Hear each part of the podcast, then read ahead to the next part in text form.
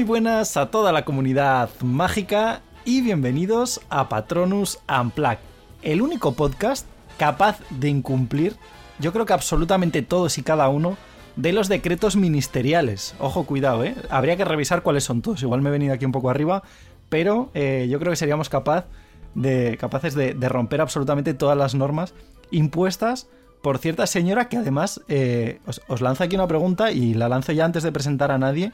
Y no es pregunta individual, ¿eh? sino en, ¿por qué de- decidimos hacer este podcast? Es que no me acuerdo. O sea, ¿en qué momento alguien dijo, ah, sí, es buena idea hacer un podcast de... Sí, hombre, de porque, porque de- eh, bueno, salió el tema de hacer un monográfico, creo, ¿no? Que hacía ya tiempo y tal. Y Sí, no, como bueno, esta temporada, vamos, esta temporada toca la Orden del Fénix, había que ir mm, calentando motores ya desde el principio. Que la temporada pasada lo fuimos haciendo hacia el final de temporada y ahora ya ha sido, venga, venga. Tenemos ansia ya de la Orden del Fénix. Pero, ojo, o sea, es, es seguramente el programa del, del personaje más odiado eh, en toda la saga de, Eso sí. de Harry Sí. Potter. o sea, Pero nunca será, luego nos llueve hate, ¿os nunca imagináis? será el programa más odiado de, de la, de la historia de Patronus Unplugged, porque ya es para eso está el 1 por 10 Total, lo estaba pensando, eso, lo ¿no? estaba pensando. Va a ser un tema tabú ya a partir de ahora. Sí, ¿Cuál de, el que va a ser? O sea, pero quiero decir, hemos hecho, por ejemplo, uno de Voldemort y el de Voldemort, pues ya está, ¿sabes? Es como, ah, pues sí, era necesario tal, el personaje tal, no sé qué.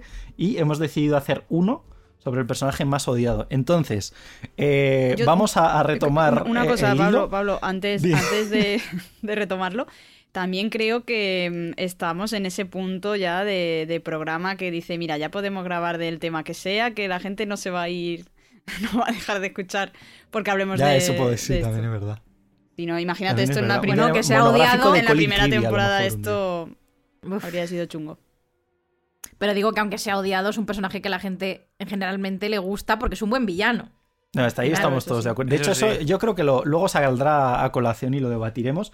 Pero, retomando el hilo, vamos a presentar aquí a la gente que tengo conmigo. Y eh, hoy os lanzo una pregunta que es: al margen de Ambridge, ojo, cuidado, ¿eh? Al margen de Ambridge y de Voldemort, pues un poco, y Grindelwald, ¿vale? Son tres personajes que vamos a dejar de lado porque pues están hechos para ser villanos.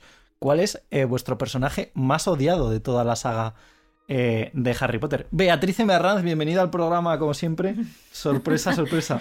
Hola, hola, gracias por tu pregunta, como siempre, Pablo. Eres muy amable. De todos modos, ya sabes, o sea, has dicho a Grindelwald como. ¿Quién odia a Grindelwald? O No, sea, me que refiero la a gente ver- odia es Colagusano, o sea, esa pregunta Ya, es fácil. Ojo, es o Mandangus. Manda- De hecho, Colagusano es como el típico clásico al que la gente odia. Y yo diría en parte Mandangus. Porque. yo, yo lo siento, pero yo sigo sin, sin poder llamarlo Mandangus. Sí, Mundungus, ¿no? Mundungus de toda la vida de Dios. Ya cuando lo escuché la primera vez en las películas dije, ¿what? O sea, Mundungus, Mundungus Fletcher. Pero, pero a mí en el fondo me hace gracia, ¿no? Es un poco como un, un raterillo que al final es como, si es que da igual, si es que todo el mundo sabe de qué palo vas. O sea, es como patético, no sé.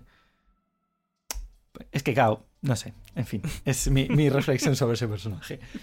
Mi reflexión es, no sé. Saida- no sé, Saida Herrero. no sé. ¿Cuál que no sea Eh, Lucius Malfoy? No, no, no. No iba a decir Lucius. De hecho, creo que ya lo he dicho en algún programa. Eh, no soporto, odio, y es un odio que a lo mejor no tiene ni explicación, a Cho. No puedo con ella. De verdad que la odio mucho. A Cho Chang, que será muy Ravenclaw, Es bastante pero odiable. no, no sé, no- es que no me cae nada bien, no la soporto. Y ni siquiera en las películas. A ver, pobre chica, la chica lo hizo bien, pero. Pero es que tampoco, es que no, no había nada de ese personaje que. Que, que- que, vamos, es que tengo un odio que, que- que no tiene ni sentido. No, no. ¿Pero por qué, Saida? No ¿Por lo qué? sé, me Pues- cae pues, mal. que Es intrínseco a Saida, o sea, simplemente la odia, ya está. No hay Es por qué esta- justificarlo, ¿no? Es que es de esta gente que dices, mira, me caes mal, no me inspiras confianza, me caes mal. Ah, o sea, te, sí. inspira más confianza eh, Marieta Edgecombe que... No, no, pero al final, fíjate que va de la mano, en plan, ¿y esa es tu amiga? O sea, al final todo va salpicado.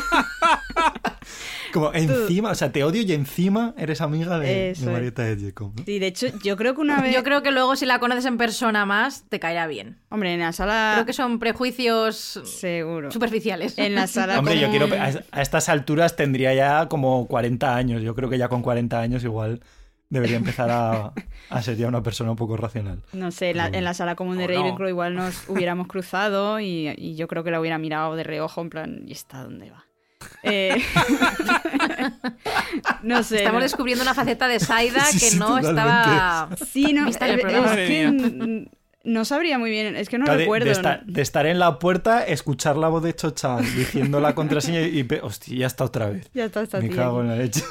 Es que no me acuerdo por qué fue, pero vamos, recuerdo que cuando ya estaba leyendo el libro y no tenía nada que ver con que, que si estuviera con Harry o no y tal, o sea, no, no era nada de eso, era sencillamente que el personaje, no sé, por cómo estuviera hecho, por lo que sea, no, no me entró en ningún momento, era como, madre mía, esta tía. Y luego en las películas lo mismo, era como, "Uf, ya está, ahí la echó. De hecho, no, no sé si os enseñé, yo creo que os enseñé una vez y lo, lo buscaré para pasarlo por Discord también a la gente, eh, que yo tenía, el- bueno, la colección de álbum de cromos.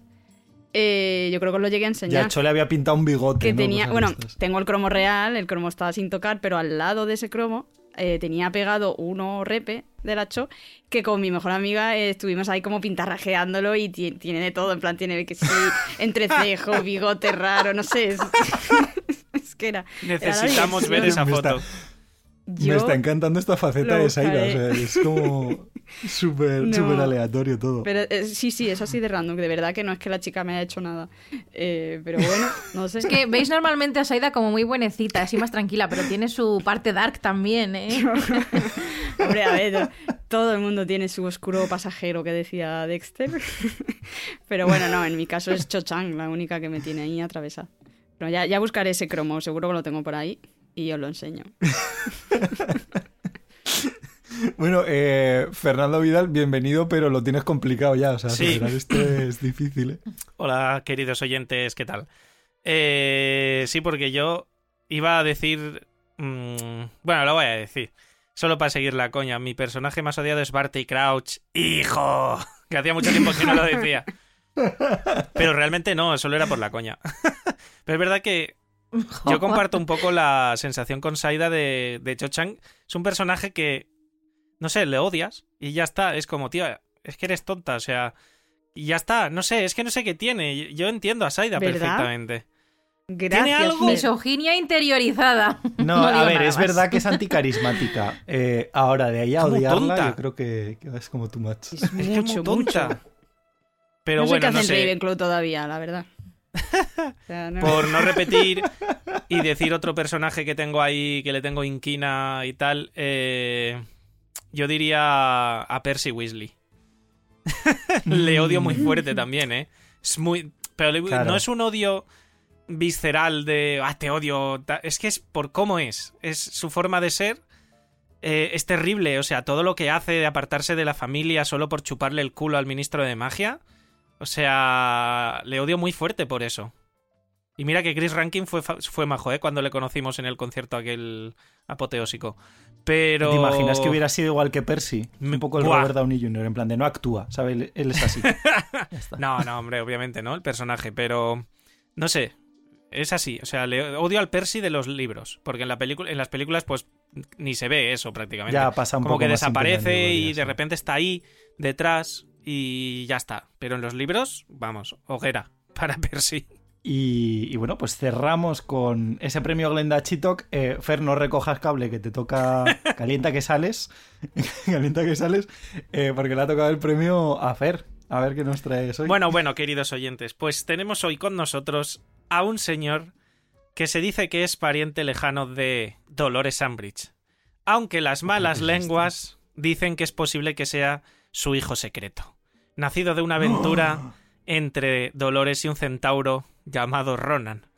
Pero esto no está claro del todo porque Pablo, a.k.a. Victorian Guy, anda sobre dos patas y no sobre cuatro de momento. O sobre tres. Ahí lo dejo. bueno. Más 18, Madre más mía. 18, explícito. ¿Qué está pasando? Explicit content warning. Eh, Warning Insto- Bros. insto, por favor, a alguien. Que no se escape el chiste por de. Bea, por ¿Qué? favor.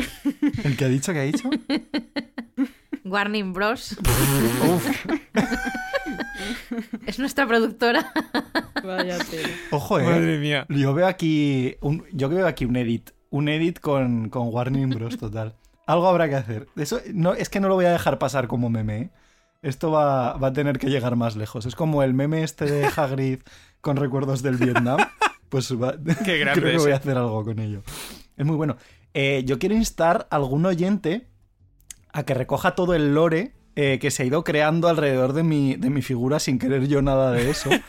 Eh, Tiene trabajo, en pues. base a, a vuestras presentaciones, porque, ah, claro, es que ahora resulta que tengo, tengo una historia secreta ahí detrás que yo desconocía, entonces me gustaría que alguien recogiera todo el lore, sería súper chulo. Eh, en cuanto a personaje que yo odio, tengo aquí una... No, sé cómo llamarlo, tengo ahí un debate interno, porque a mí el personaje me encanta, pero sé que si lo conociera en persona seguramente sería alguien que me sacaría de quicio, pero a unos niveles eh, insospechados, y es Gildero y Lockhart. O sea, claro, o sea, visto desde fuera es muy divertido, muy gracioso y tal. Ahora, comételo como profesor, ¿sabes? Entonces, yo ahí tengo mi, mi tal, porque yo he tenido profesores que han entrado en clase, han empezado a apagar y encender la luz y han empezado a decir, eh, soy Lucifer, Lucifer, el que trae la luz. Eh, cosas como ponerte la mano delante y decirte, tengo la mano llena o vacía, llena de dedos, jaja. O eh, las mandarinas y las naranjas son los hijos deformes de la naturaleza porque no respondían ¿Qué está a las proporciones aquí? áureas. ¿A ¿Vale? qué, a qué Entonces, curso? O sea, ¿a qué- a qué- ¿dónde has estudiado tú eso? En Hogwarts. ¿dónde has- Sí, sí. Jugando a las tabas en el patio. Ya, ya. Exacto. Estaba. eh, si tú mirabas al lado de los niños de los Gobstones, estaba yo jugando a las tabas. Eh, no, pero esto me. Y ojo, cuidas que esto me pasó en la carrera, ¿sabes? Porque era un señor que se dedicaba a hablar de iconografía eh, medieval. Bueno, un circo. Entonces, yo creo que Lockhart eh, en persona sería un poco este, este. Es que voy a decir profesor, pero es que es este personaje. Entonces, eh, creo que lo odiaría con toda mi alma. De hecho, con este personaje, con este profesor real, eh, yo tengo una historia muy larga que no voy a contar porque no quiero incitar a según qué tipo de acciones entre el público más joven, pero nefasto, de verdad. Es la peor persona que, que me he podido cruzar a nivel académico. Pero bueno, esto ya es otra movida. Hoy vamos a hablar de lo que comentábamos anteriormente, yo creo que del personaje más, no sé si decir odiado, eh, porque bueno, pues está ahí para lo que está, al final está hecho para, pues para no ser querido por la gente, pero sí que yo creo que es como el que más nos toca de cerca, y esto lo hemos dicho muchas veces, porque seguramente sea el personaje más real eh, de todo Harry Potter, por lo menos en, en, el- en la parte esta de los villanos, ¿no? Así que, bueno, nos vamos a meter, eh, iba a decir, nos vamos a meter con Dolores Umbridge, posiblemente también. Entonces vamos a arrancar con todo este tema, vamos a hacerle ese monográfico eh, ya orientados a, full fin de temporada. Ojo, cuidado que llevamos cinco programas y ya estamos eh, con ganas de terminarla, podría ser. Se- seguramente sean programas largos, ya vamos avisando también a los oyentes. Así que, bueno, poquito más. eh, nos vamos a, a dedicar a ello de pleno. Y ahora sí que sí, nos escuchamos en la zona de debate.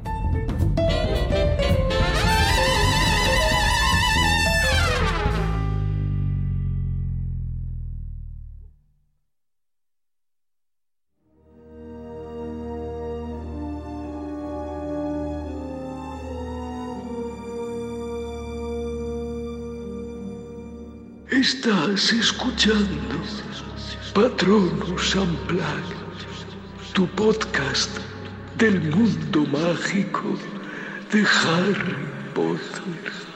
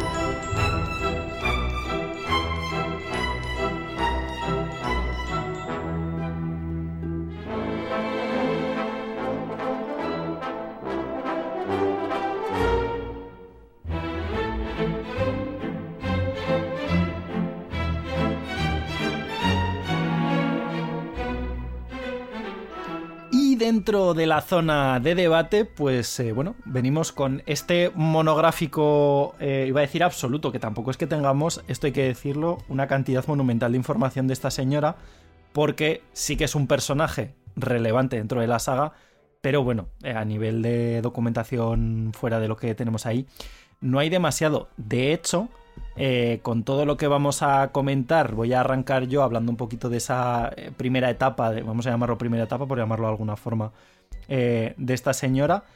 Lo poquito que sabemos es de una entrada que se publicó en su momento en la antigua Pottermore. Ahora la podéis encontrar. De hecho, si buscáis, lo voy a hacer en directo, pero yo creo que si buscas Wizarding World Ambridge, la primera entrada sí, exacto. Es la, digamos, reedición o la remasterización de esta entrada que hicieron para, para adaptarla a la web de Wizarding World. De hecho, muchas de estas, cuando las encontréis en la web, siempre pone eh, publicada originalmente en Pottermore en y te pone la fecha. En este caso, de hecho, tenemos aquí la fecha, es el 10 de agosto de 2015, o sea que ha llovido ya eh, unos cuantos añitos desde entonces y de aquí realmente es desde donde podemos saber mucho mejor los orígenes.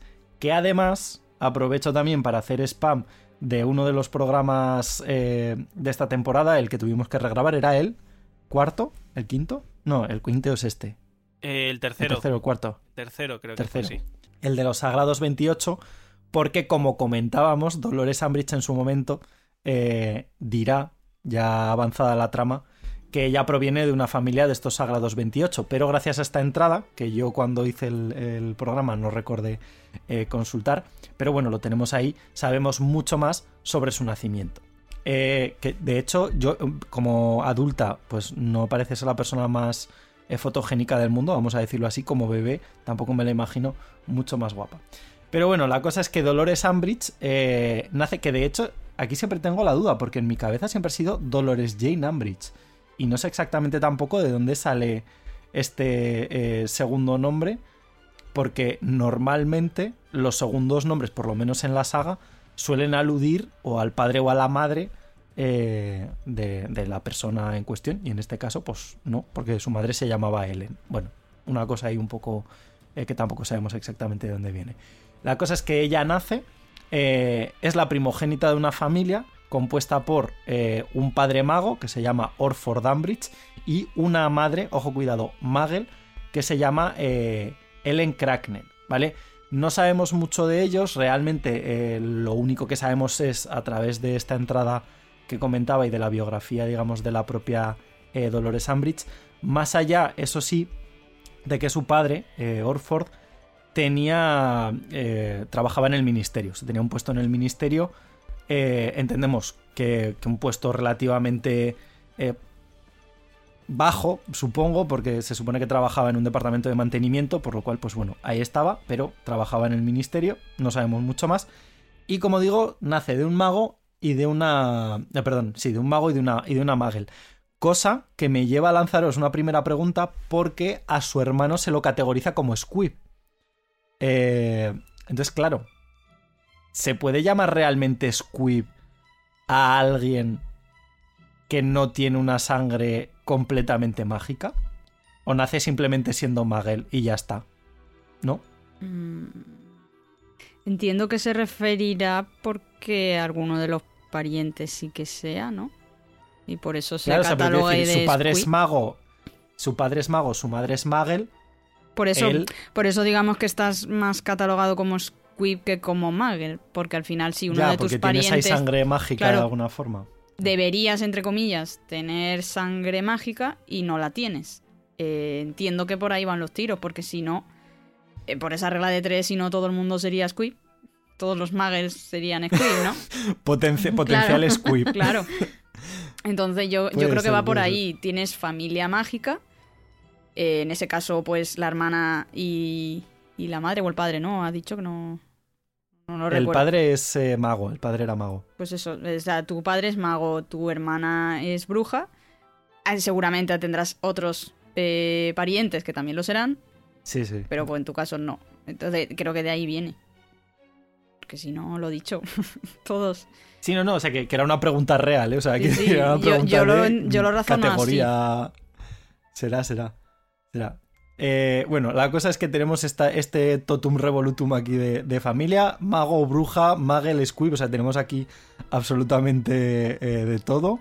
Eh, mestizos, también tenemos, bueno, iba a decir sangre puras, no, pero tampoco sabemos exactamente su padre de, de dónde venía. De hecho, podríamos llegar a pensar que a lo mejor esa categorización posterior que hace Dolores Umbridge de ella como descendiente de, pues a lo mejor puede venir de algo de su padre eh, porque supiera un poquito más de ese rol genealógico. No lo sabemos del todo bien. Pero bueno, tenemos aquí, como digo, un totum revolutum eh, bastante interesante.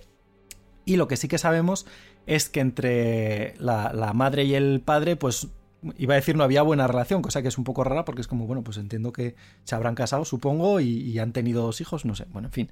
La cosa es que acaban ahí como el Rosario de la Aurora, porque eh, sí que es verdad que Ambridge lo que coge un poco esa idea del padre es la, la relación no con su madre y con su hermano como tal, pero sí esa relación con la diferencia de sangre, ¿no? Por, por llamarlo de alguna forma, porque su padre los considera inferiores eh, dentro, pues como digo, de, esta categoría y es un poco lo que va a llevar al final a que entre, entre ellos dos pues se acaben divorciando.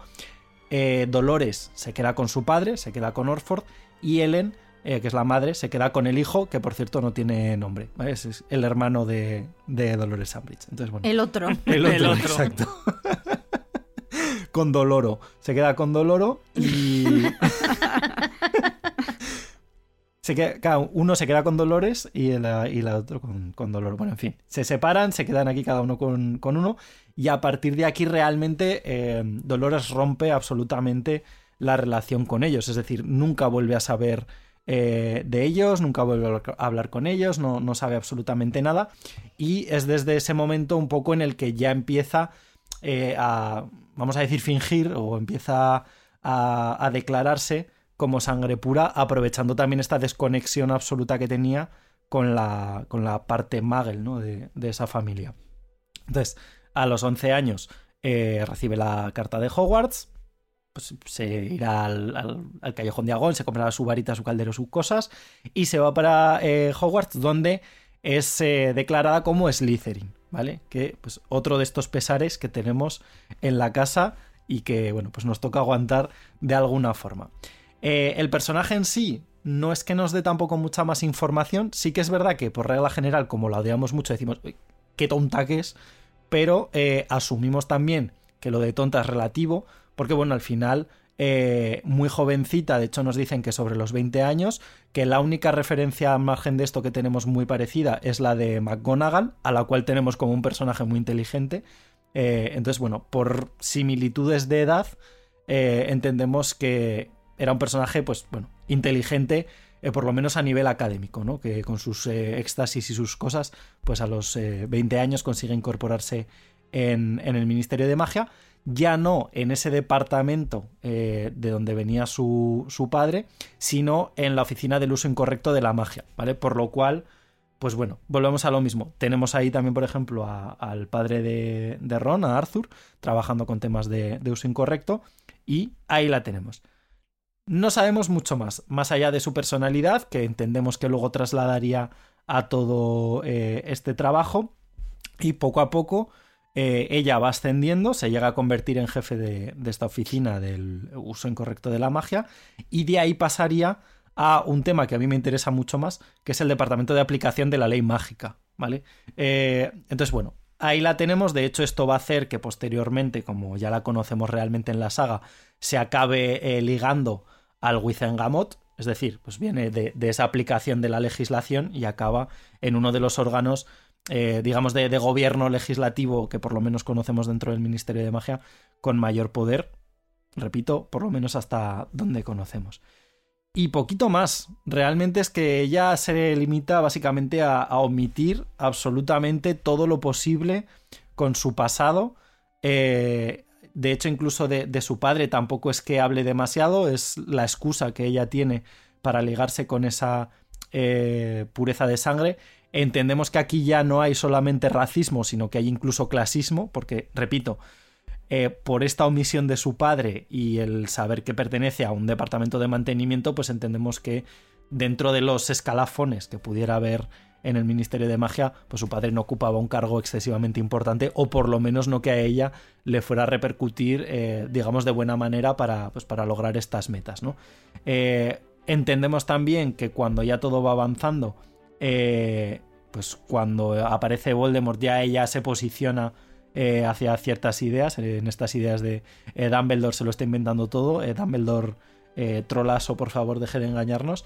Y, ahí es donde realmente entra en juego. O sea, quiero decir, no, no, sabemos exactamente qué es lo que sucede aquí, pero sí que sabemos que ahí es donde ella entra en juego ya como, como subsecretaria del ministro, como miembro del Wizengamot, que es lo que estábamos comentando, y que no me voy a meter en mucha más harina, porque aquí eh, sí que sí enlazamos con, con Saida, que nos vienes a hablar un poco ya de cuándo conocemos, cómo conocemos a este personaje dentro de la saga. Eso es, eh, ya entramos en lo que es el libro de la Orden del Fénix, que es la primera vez en la que, en la que Ambridge aparece.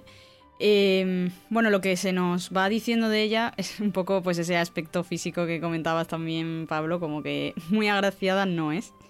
Em, de hecho, es gracioso porque cuando ella habla por primera vez, que bueno, se describe como que tiene voz chillona, eh, cantarina y tal. Y de hecho la, narración lo que dice es que, eh, que, a Harry le sorprendió porque estaba esperando oírla croar. O sea, está eh, obsesionado en todo momento con, con esa apariencia de sapo o bueno, de ese aspecto tan feo. Entonces, bueno, ya... ¿Os, os imagináis que en las películas en vez de... O sea, porque realmente yo creo que la imagen de Dolores Umbridge como sapo la tenemos todos en la cabeza. Es un poco como la relación esta de Snape con los murciélagos, ¿no? Eh, la tenemos todos en la cabeza. ¿Os imagináis que en vez de ponerla toda de rosa y que tenga todo el despacho cubierto de, cosas de gatos, le hubieran puesto todo lleno de sapos en platos de cerámica y, movidas así. Ha sido un poco turbio, ¿eh? y vive en una charca. Muy turbio. Su, despacho es una charca. tipo Dagoba eh, Yo lo siento, pero no le veo mucho sentido eso. Eh, no. yo, yo lo que sí que iba a comentar...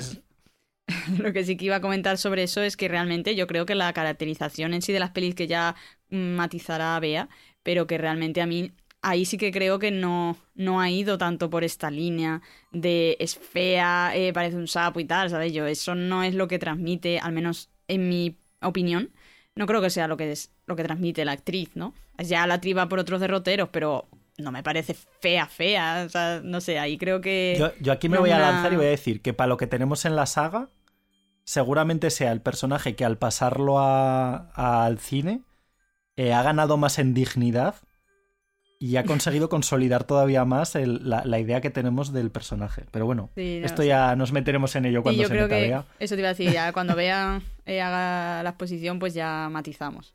Pero bueno, la cosa es que eso, que la conocemos en, esta, en esa primera aparición como precisamente eso, subsecretaria del ministro de magia, cuando aparece eh, como parte del interrogatorio que hacen a Harry en esta vista que tiene eh, por el uso de magia como menor, cuando realmente, bueno, cuando tiene que enfrentarse a los dementores, que luego ya más adelante sabremos que a lo mejor ella tiene algo que ver con eso. Pero bueno, de momento eso lo dejamos ahí en el tintero también.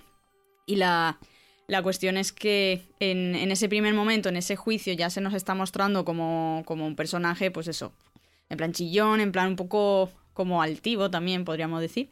Eh, y de hecho es de las que vota a favor de, que Harry es culpable y tal en ese juicio. Luego ya, eh, después de, eso, sí que pasamos eh, ya a lo que es Hogwarts, cuando descubrimos que realmente ella se va a convertir, convertir en ese quinto profesor de defensa contra las artes oscuras. ella entra a sustituir a, a Ojo Loco Moody.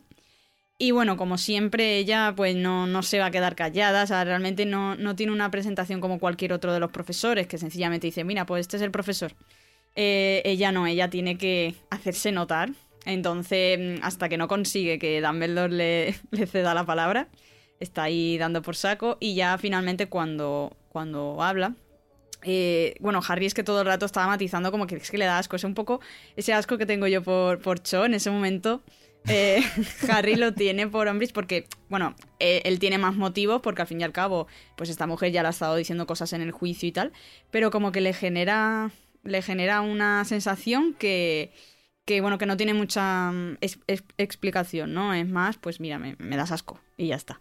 Y es así un poco como lo, como lo traslada Harry cuando pues presentan al profesor y demás. Em, lo dicho, en ese momento ella eh, aprovecha para meter ahí como la cuña del Ministerio de Magia, porque al final eh, ella está en ese puesto a través del Ministerio de Magia, como vamos a saber eh, más adelante. Y realmente pues dice eso, como que ella va a, a, velar, por así decirlo, porque haya un equilibrio entre lo viejo y lo nuevo, eh, en fin, que haya ahí como mm, va de innovadora y de guay y de mira lo que vamos a hacer, pero en el fondo eh, ya sabemos luego lo que pasa. De hecho, Hermione, en, eh, o sea, Ambridge da como un pequeño discursito y es, la, es Hermione la que dice, mmm, a mí no me la cuelas, eh, esto significa que el ministerio se está metiendo en Hogwarts y que a ver lo que pasa eh, de aquí en adelante, ¿no? Y efectivamente es eso. O sea, la llegada de, de Ambridge, pues, eh, va introduciendo una serie de decretos, a cada cual más paranoico y, y más absurdo. Y en primer lugar, el primer decreto que, conocemos es, eh, bueno, que no, es que lo, lo imponga ella, pero eh, nos hablan del decreto de enseñanza número 22, que es el, precisamente el que hace que Ambridge esté allí. Porque dice que este decreto dice que el actual director, si no puede nombrar a un candidato para un puesto, pues va a ser el ministerio el que elija a la persona. Y como Dumbledore no encuentra profesor para defensa contra las artes oscuras, por lo que sea, pues entonces eh, por lo que sea. No, no porque lleven 30 que se han tenido que dar de baja, ¿no? No, no, algo pasa, no sabemos el qué, a lo mejor es el sueldo, no lo sabemos. El caso es que... Ojo, a lo mejor también, ¿eh? Hombre, sí, para, para aguantar toda esta movida por un salario mínimo interprofesional del mundo mágico, pues... Es que imagínate que tú llegas allí y dices, ¿cuánto me vas a pagar? Y te dicen, pues yo qué sé, eh, 30.000 eh, anuales. Dice, ah, 30.000 al año, sí, 30.000 el año. Es de, o sea, no hay... Claro, claro, ya no es que al no hay año. más. Eh, entonces, bueno, el caso es que aprovechando este decreto, pues eh, entra ya el ministerio, aprovecha esa ocasión y es como una forma de tener tanto vigilado a Dumbledore como también controlado a Harry, porque en el fondo Harry en esta época, pues claro, él está diciendo que si, que si Voldemort ha vuelto y tal, y el ministerio quiere tapar todo eso. Entonces, bueno, eh, la llegada aquí de, de Dolores Umbridge, pues está un poco por ese punto. Luego, en lo que tiene que ver a su papel en sí como profesora, en lo que son las clases, eh, pues ya vamos a ver que es la típica que, bueno, que quiere como una actitud muy recta, que sí levanta la mano, eh, todo el rato sí, profesora Umbridge, no, profesora tal, en ese plan. Y, y- pero lo más importante es que también es como una profesora muy de teoría. Porque eso, aquí no hay ninguna práctica que valga, no, no hay problemas en el mundo mágico. Y entonces se centra mucho en eso. Y es Hermione, bueno, tanto Hermione como Harry, los que en esta primera clase, eh, pues acaban, acaban enfrentándose a ella. Eh, Hermione, por una parte, porque no está de acuerdo con, con los objetivos que, que le marcan en el curso y porque ve que, que no está nada claro. Y por otra parte, Harry, que se enfrenta a ella diciendo en plan, pues eso, que, que Voldemort ha vuelto y que necesitan práctica. Y, de- y hechizo... y ¿Pero qué quiero es eso que suena por ahí? Vale, O sea, digo, en, este, en este programa, cuando alguien quiere intervenir, tiene que hacer. Claro que será así. Yo digo, es que Sonó como un no sé si es pájaro de adrede o... No sabía si era adrede o, Sí, sí. o que necesitaba beber agua. Que este Vale, tema vale. de Ambridge. bueno, a ver. Dime, dime. El tema este de Ambridge, que en el que no quiere utilizar la magia defensiva, Mm. o sea, la práctica y tal. ¿Creéis que puede ser una crítica que hizo Rowling a la educación? En, por Sí, ejemplo, en- el tema universitario, que muchas veces, pues. No se hacen prácticas, que muchas veces es la manera de aprender mejor ciertas cosas y es solamente teoría, teoría, teoría. Sí, yo, yo creo que sí que es una crítica al sistema. No sé si tanto por justamente lo de la teoría, pero sí por ese punto más de cuando esté pasando algo ahí fuera, que las escuelas, en lugar de enfocar esas cosas o introducirlas y tal, como que, que miren hacia otro lado y se no las saques de un programa ABC, y, ¿sabes? En ese sentido sí que creo que es una crítica. La verdad. A ver, y que luego en este caso, yo creo que también. Quiero decir, tenemos en cuenta que, que Ambridge viene del mundo eh, legislativo, que vive en un Wizengamot eterno, eh, donde está juzgando lo que se hace, donde está juzgando lo que se debe hacer, lo que no, quién lo hace, no sé Mm. qué. Establece 80.000 decretos. Son decretos absolutamente absurdos, pero luego a la hora de la verdad es como muy bien, pero lo que estamos diciendo, ¿no? Todo teoría. Todo palabra, todo no sé sí. qué, y luego no va a ningún lado. Claro, es, es también ese, ese típico perfil, eso de despacho, y que no le des una varita porque poco vas a saber hacer, ¿no? Y, y cosas así. Entonces sí, yo creo que eh, la presentación que tiene Ambridge como profesora en sí, a mí me gusta mucho por eso, porque tienen ese enfrentamiento, eh, tienen esa situación con respecto a la teoría, a la práctica, y bueno, al final eso se resuelve, obviamente Ambridge diciendo que Voldemort no ha muerto, eh, o sea, no ha muerto, no, que no ha vuelto, eh, y tachando a Harry de mentiroso. Y al final, de hecho, acaba castigándole. Y aquí con este castigo, pues también vamos viendo cómo es ella como, como persona, ¿no? A lo largo de, de, toda, vamos, de todas las situaciones que podemos ver en, en este libro, la vemos como precisamente eso, alguien como bastante cruel. En este caso, el castigo que le hace a Harry, eh, lo de que no debo decir mentiras, eh, escribir eso, con una pluma especial que no necesita tinta porque la va a sacar de, de, la propia sangre de Harry y se le va a quedar esas marcas en la mano. O sea, es que es un castigo, ya tienes que tener inquina y, y, ser pues muy eso, muy mala persona realmente para independientemente de, de, lo que piense de Voldemort y todo eso, pero en fin, que está deseando cualquier cosa para poder tener esos enfrentamientos. Y ya lo vamos a ver, lo he dicho, a lo largo de muchas situaciones, algo, algo así. Que ya nos contará Fer otro tipo de, de tortura o de, o de cositas que quiere hacer. Pero en fin, que muy buena gente no es, ¿vale? Entonces... No, pues un poco lo que hablamos siempre, ¿no? Que a los, a los críos a veces los tratan como críos, te trato como un niño para decirte eh, no te puedes andar dando besos por el pasillo, pero luego los tratan como personas adultas en plan de no, no, es que tu castigo es eh, sacarte la sangre de la mano y, y, sí. y, escribir esto hasta, vamos, hasta que te mueras, ¿no? Claro, eh, porque yo creo eso, que al final aquí ella lo que de verdad va a hacer es hacer daño y, a, y hacer a alguien sufrir, que es un poco, aquí Harry sí que lo entiendo, en el sentido de que Harry pues como que al principio no, no quiere decir lo, el tipo de castigo que tiene y tal, porque en el fondo no quiere, pues que de alguna manera pueda llegar a sus oídos que como que le está afectando que le dé rabia y tal. Porque claro, le dicen, ah, pues díselo a Dumbledore. No, no vaya a ser que Dumbledore le diga, oye, no puedes hacer eso. Y ya Lambridge como que sienta que haya ganado. O algo así, ¿no? Entonces en ese sentido lo entiendo porque lo está haciendo mmm, para joder, básicamente. Entonces, bueno, eh, continuando con su, con su papel en Hogwarts, eh, están lo que, lo que decía, estos diferentes decretos que va poniendo. El primero de ellos, el número 23, es con el que se crea el cargo de, del sumo inquisidor de Hogwarts, que bueno, en este caso es ella misma. Eh, y de esta forma también puede controlar al resto de compañeros, o sea, al resto de profesores, y hacer como esas evaluaciones para asegurarse que den el nivel y tal. Y entonces, pues ella poco a poco va endureciendo las normas, va, eh, lo dicho, evaluando a sus compañeros y acaba creando lo que es su propia fuerza militar, entre comillas, que sería como esta brigada inquisitorial, que, que al final es eso, como su grupito de, de ojos repartidos por, por la escuela para, para, que le den explicaciones a ella.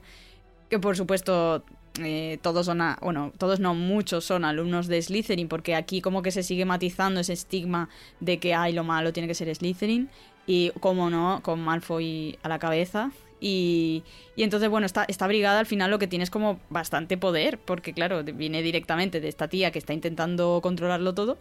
Y eso está como por encima de los prefectos casi. Y tiene también esa cosa de poder quitar puntos.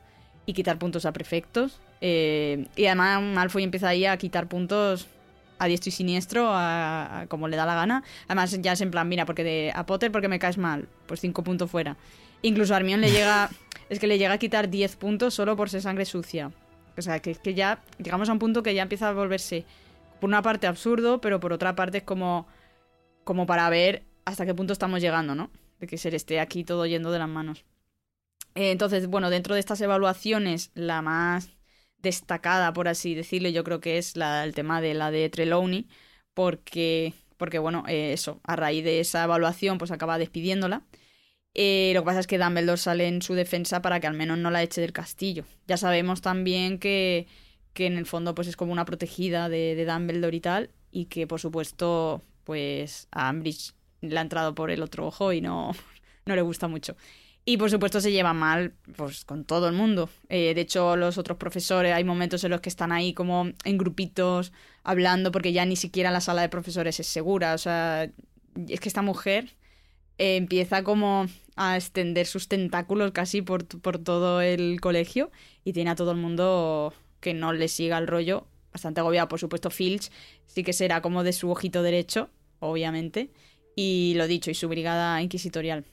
Entonces, bueno, por mencionar así algunos decretos por encima de los que fue poniendo, tenemos en primer lugar el, 24, que, bueno, estos decretos son casi siempre como respuesta a algo que haya ocurrido, obviamente, todo lo que no le va gustando. Por ejemplo, eh, hace como eh, la prohibición esta de organizaciones, de, sociedades, de grupitos, de equipos, de clubes y tal. Eh, eso obviamente hace que que el equipo de, de de Gryffindor, pues por supuesto es de lo más perjudicado porque esta mujer pues también llega y lo disuelve. Y es como, no, pues no te doy permiso para que, para que vuelvas a formar el equipo. Obviamente McGonagall derroga de alguna manera eso, hablando ya con el director, en plan, mira, tú no puedes hacer esto. Y otro decreto, el número 25, que este ya es como que tiene autoridad eh, absoluta sobre castigos, sanciones, Em, en fin, privilegios de los estudiantes. Al final es como que está ya por encima de todos los profesores. Y a raíz de esto acaba suspendiendo pues a Harry, eh, a George y demás y, ya no pueden jugar a, Quidditch. Es en plan, vale, Gryffindor va a jugar, pero tú te vas a joder. Y, así va haciendo pues todo lo que puede para ir generando un poco de caos, ¿no? También... Es como la corrupción absoluta, ¿no? Estas señores. Es como, yo hago lo que a mí me da la gana con la ley eso, y además, conforme van evolucionando estos decretos, también se van convirtiendo ya más absurdos. O sea, por ejemplo, en el número 26 prohíbe a los profesores proporcionar eh, eh, información a los alumnos que no esté estrictamente relacionada con las asignaturas. Eh, y eso también pues le acaban mareando un poco, por ejemplo, creo que era los, a los gemelos, ¿no? Que tienen ahí también algún encuentro con ella, en plan, ah, no, no, no me puedes eh, reñir sobre esto porque esto no tiene nada que ver con la asignatura, entonces puedo hacer lo que quiera, ¿sabes? Y cosas así, eh, le van buscando las cosquillas. Eh, y luego, el número 27, otro más absurdo todavía, es como que aparece una entrevista de Harry en el quisquilloso y ya el decreto es cualquier estudiante que tenga eh, la revista del Quisquillosa eh, será expulsado. Es como hasta ese punto, ¿vale? Eh, y entonces, bueno, pues al final se va volviendo eso cada vez más absurdo, más absurdo, hasta que ya, pues finalmente, llega un momento en el que Ambridge, por fin, y su brigada, por fin consiguen descubrir que algo está pasando, que esas reuniones que están haciendo del ejército de Dumbledore, con el chivatazo de nuestra amiga, amiga de nuestra otra súper amiga. Eh, aquí es donde aparece ya, pues, como Marieta Edgecombe, o como se pronuncie, para mm, un poco, pues, ese chivatazo que acaba dando. Eh, y entonces, pues bueno, Ambridge eh, aquí ya pues lleva a Harry al despacho de Dumbledore, ella ya tiene ahí como su momento estrella de, wow, ahora te vas a enterar y ya por fin me, me, voy, a, voy a acabar ya con esta tontería. Y allí en el despacho pues se encuentra que, que está pues lleno de gente, está Dumbledore, McGonagall, está incluso el, ministro, está Percy por ahí, otro amigo nuestro tomando notas de todo y tal, y hay más gente por allí. y bueno, eh, están un poco por, por esa idea de que, pues, como que Harry ha eh, infringido estas normas de la escuela, este decreto, eh, con el tema de, de una organización estudiantil ilegal, ¿no? Y entonces, bueno, aquí es donde volvemos a ver eh, el rasgo o la, caracterización que decía del personaje de Ambridge, porque cuando la propia Marieta pues no quiere seguir diciendo cosas y no le saca, digamos, la información específica, empieza incluso pues a, zarandearla, a ser como súper agresiva, que hasta la tienen que calmar. En plan, eh, ¿te estás pasando, señora? incluso el Dumbledore ya se pone súper serio de, oye, que a mis, a mis alumnos no los maltratas y tal. Em, y ahí eso, siempre la vemos como con ese afán de, de, conseguir lo que quiere a toda costa y como sea, ¿no? Eh, entonces, bueno, finalmente entrega a esta gente pues esa, mm, ese listado de nombres del ejército de Dumbledore. Que bueno, aquí hago un matiz a ver qué, qué pensáis vosotros, porque me lo, me lo iba a reservar para mm, el libro versus peli, pero bueno, ya lo vamos introduciendo. Que es que me parece bastante eh, un poco ridículo de que, vamos a ver, si está prohibido que hagáis eh, grupitos, eh, ¿por qué dejáis esa lista? Eh, que vale que estaba en la sala de los menesteres y todo eso y que al final la consiguen, pero que hace una lista con todos los nombres de todo el mundo, con el nombre de ejército Dumbledore, o sea, muchos galeones trucados y todo eso, pero luego tienes un listado por ahí cuando está prohibido. No entiendo por qué no han hecho pues ya Sí, sé, la, formación mágica. en creación de grupos paramilitares no, no la aprobaron. No, ¿no? no, estaba muy bien. No, la verdad es que, a ver, obviamente de alguna manera tenían que descubrir las cosas, pero que me llama la atención que sea algo tan tonto.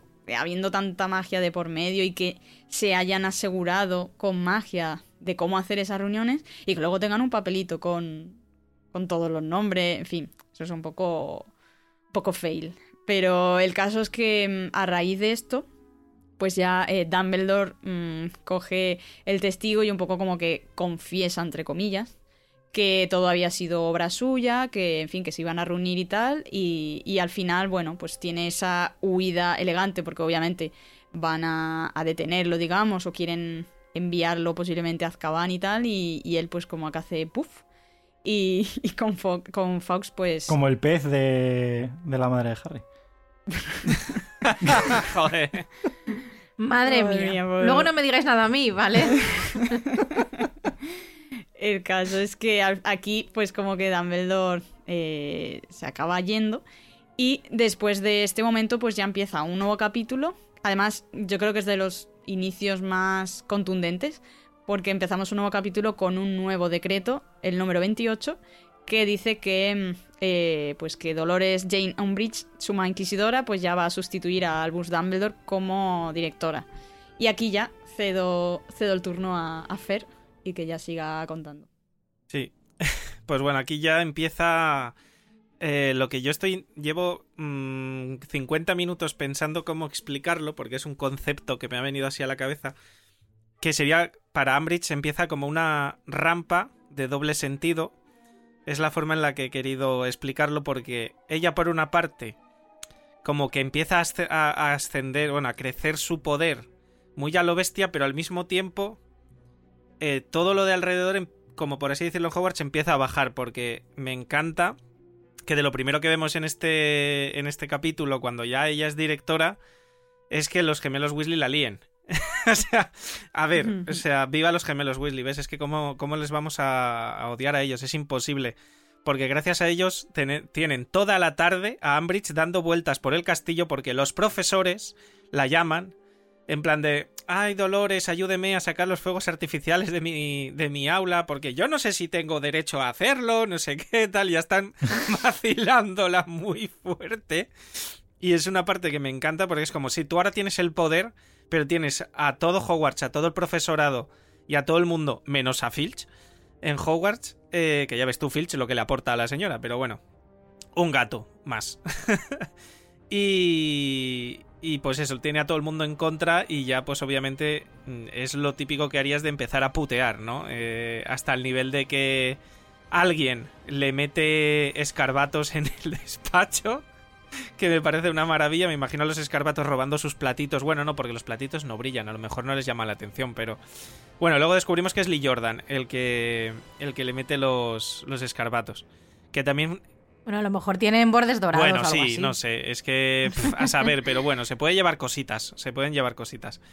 Eh, pero bueno, es un poco también el- la broma de los escarbatos, el, el que Ambridge piense eh, que es Hagrid el que lo está haciendo y también por todo el odio que tiene Ambridge hacia todo lo que no sea humano 100%. eh, recordemos que Hagrid es un semigigante y para ella pues no es un humano 100% todo este odio que le tiene y que no, que no le cae bien Hagrid, vamos. Es cuando, al poco, pues nada, al poco de ella ser directora, dice, voy a por Hagrid pero a machete, o sea, me lo voy a llevar eh, a Azkaban, vamos, a donde haga falta. Y es do- cuando ya Hagrid huye y vemos que... Por, por decimoséptima vez con Hagrid. Pobre Hagrid, los recuerdos de la guerra otra vez. Eh, pero bueno, Hagrid consigue huir, por suerte ahí se, se desata una, una batalla campal en la que pues hasta McGonagall sale sale perjudicada, de hecho acaba hasta en el hospital, la pobre. Y bueno, también como detalle aquí es que, que también me encanta porque es que hasta la gárgola del despacho de Dumbledore está en contra de Ambridge porque no la deja acceder al despacho del director. Es como, te jodes, búscate otro sitio para ir a hacer tus mierdas. O sea, eso me encanta. Ya pues tiene que seguir usando su, su cutre despacho hortera lleno de gatitos en platos. Pero bueno, una otra parte también odiosa que empieza a hacer Dolores ya es usar a Snape para tener la poción, o sea, el Veritaserum, la poción de la verdad para interrogar a los alumnos de, bueno, hasta vemos como a Harry le invita a tomar el té y Harry finge que bebe porque es como de, pero ¿cómo voy a aceptar yo algo de esta señora? Muy bien, Harry, pero una vez haces algo inteligente en tu vida. Y, y claro, ese té obviamente estaba envenenado con Veritaserum, seguro porque Ambridge le atosiga a la pregunta de ¿y dónde está Dumbledore? ¿Y dónde está Sirius? No sé qué. Y él, yo no tengo ni idea, señora. A mí no me cuenta historias. Eh, pero bueno, al fin, lo del Veritaserum sí que es verdad que es una cosa que... Bueno, esto, me iba a meter un poco en libro versus realmente, porque en, en la película es como que se deja caer por ahí, pero no no hay mucho, ¿no? Pero en el libro sí que pues va interrogando a todos los alumnos. Bueno, en la película se ve un poco por encima, que va llamando a alumnos, salen de su despacho. En fin, pero bueno, como he dicho, es una rampa de, de subida, pero que al mismo tiempo que la está subiendo, la está bajando. Esa es la explicación que yo quería hacer. Ya se acerca, o sea, ya llega un punto aquí ya que, pues claro, Dolores está on fire, ¿vale? Ahí a tope, boom, interrogando, quiere pillar a Dumbledore. Pero llega el momento eh, que, que a mí me... ya sabéis por qué he cogido esta parte en el que presuntamente Voldemort tiene a Sirius, Harry pues, se cuela en el despacho de Ambridge, lo, pues Ron, Luna, Ginny pues intentan despistarla y atraerla hacia otro lado, pero ella, pues bueno, parece mentira, pero es algo lista y ha puesto detectores de sigilo, creo que lo llamaban en, en su despacho, para ver si alguien Mm. se cuela, ¿no? Y cuando Harry y Hermione entran para hablar eh, a través de la chimenea con Sirius, eh, pues les pilla, ¿no? Y aquí ya es lo que creo que es lo que comentabas antes, Saida, ¿no? Esas, esos métodos excepcionales Mm, de Ambridge sí. de, de interrogatorio, Tan porque, sutiles. joder, aquí ya es donde acabas ya de ponerle la cruz a... Si no, se las, si no le has puesto cruces ya a Ambridge, aquí es donde ya le pones eh, la máxima cruz, ¿no? Cuando ya dice, uh, esto... Bueno, están ya en el despacho de, Ambridge, está ahí la brigada inquisitorial, está Draco, está Hermione, Harry, Ron, Luna, Ginny... Eh, están todos ahí ya en el ajo y ¿a quién va a interrogar Ambridge? Pues obviamente a Harry. ¿Que no quieres hablar? Pues usaremos la maldición Cruciatus. Esto es un asunto de alto riesgo del ministerio. Si Cornelius no lo ve, no va a pasar nada. No sé, de hecho en la película vemos como agacha el retrato como si le fuera a ver a través del retrato. No sé si era un retrato espía o qué. Pero... mm, pero aquí es donde, donde ya vemos... Hombre, al final, ojo, que, que en este mismo libro tenemos los retratos que van informando de según Sí. qué cosas eh, de un lado a otro. O sea, quiero decir que no es una locura. No, eso no, pero claro, eh, son retratos de gente que ha muerto. Fach está ahí en un retrato como el que se lleva la foto de, de su pareja o de sus hijos al trabajo, ¿no? Y la tiene en el, en el despacho. Es que es- realmente es más una foto, ¿no? Que un retrato. Bueno, sí, sí, Sí. realmente es una foto. Yo he dicho retrato como en general, pero sí es una foto. Pero bueno, aquí es eso, ya vemos el sadismo que tiene esta mujer contra los estudiantes y sobre todo contra Harry, obviamente, porque la manía que le tiene a Harry, no sé si es superior a la que le tiene a Dumbledore, ¿eh? Porque vaya telita. Sí. Oye, el lema de Ambridge podría ser decoro en público y sadismo en privado. o algo así. Camiseta ya. Porque es También que tiene la sus define bastante bien. Tiene sus cosas, sí. Pero bueno. em, y aquí, pues ya, claro, eh, Hermione está ahí viendo desde una esquina que, que, se- que- que esto no va a acabar bien, para nada. Y, y pues ya se inventa algo, así que como es de lista Hermione, se inventa ya el... Tenemos que sacarla de aquí, tenemos que hacer algo. Y ya pasa pues lo de, venga, vamos a enseñarle el arma, porque tal y cual, se van al bosque, pues al final Draco hasta quería ir, el eh, otro sádico también a veces, madre mía, aquí está también Draco crecidito, ¿eh? En este libro, porque Es siendo que está- prefecto... en general, desde que entra Ambridge, está todo como Sí. extremo, ¿no? O Sí, sea, sí, sí, es la extrema...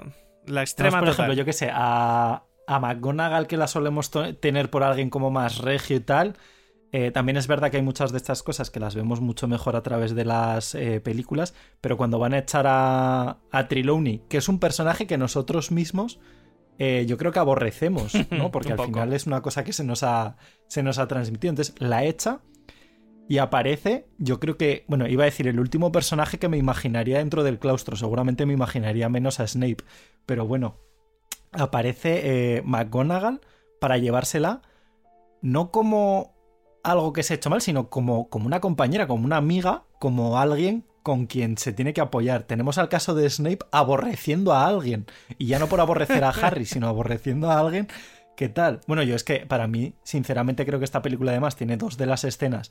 Eh, una, la más divertida, y otra, no voy a decir la que más pena me haya dado, pero seguramente de las más tristes, que es, por un lado, eh, una escena que es para echarte unas risas, pero que si la piensas en el fondo, telita, que es cuando está ella eh, en esas reuniones, vamos a llamarlos así, de las clases de los profesores cuando saca el metro y se pone Hostia. a medir a Fleetwick con el obviously este de, de Snape, o bueno, en fin, momentos que me parecen, repito, vistos desde fuera de risa, vistos desde dentro, échatelos a la espalda, y luego ese momento que a mí me parece súper tierno, eh, que también nos lleva al extremo cuando estás viendo ya no a Harry eh, con el no debo decir mentiras, sino a un niño pequeño que los Weasley, que siempre los tenemos como el alivio cómico, los gemelos, se acercan al niño para tranquilizarle en plan de no te preocupes, irá todo bien. tal. Y a mí esa escena me toca como mucho porque es como, ostras, está sacando como lo, lo, vamos a decir, mejor de la gente,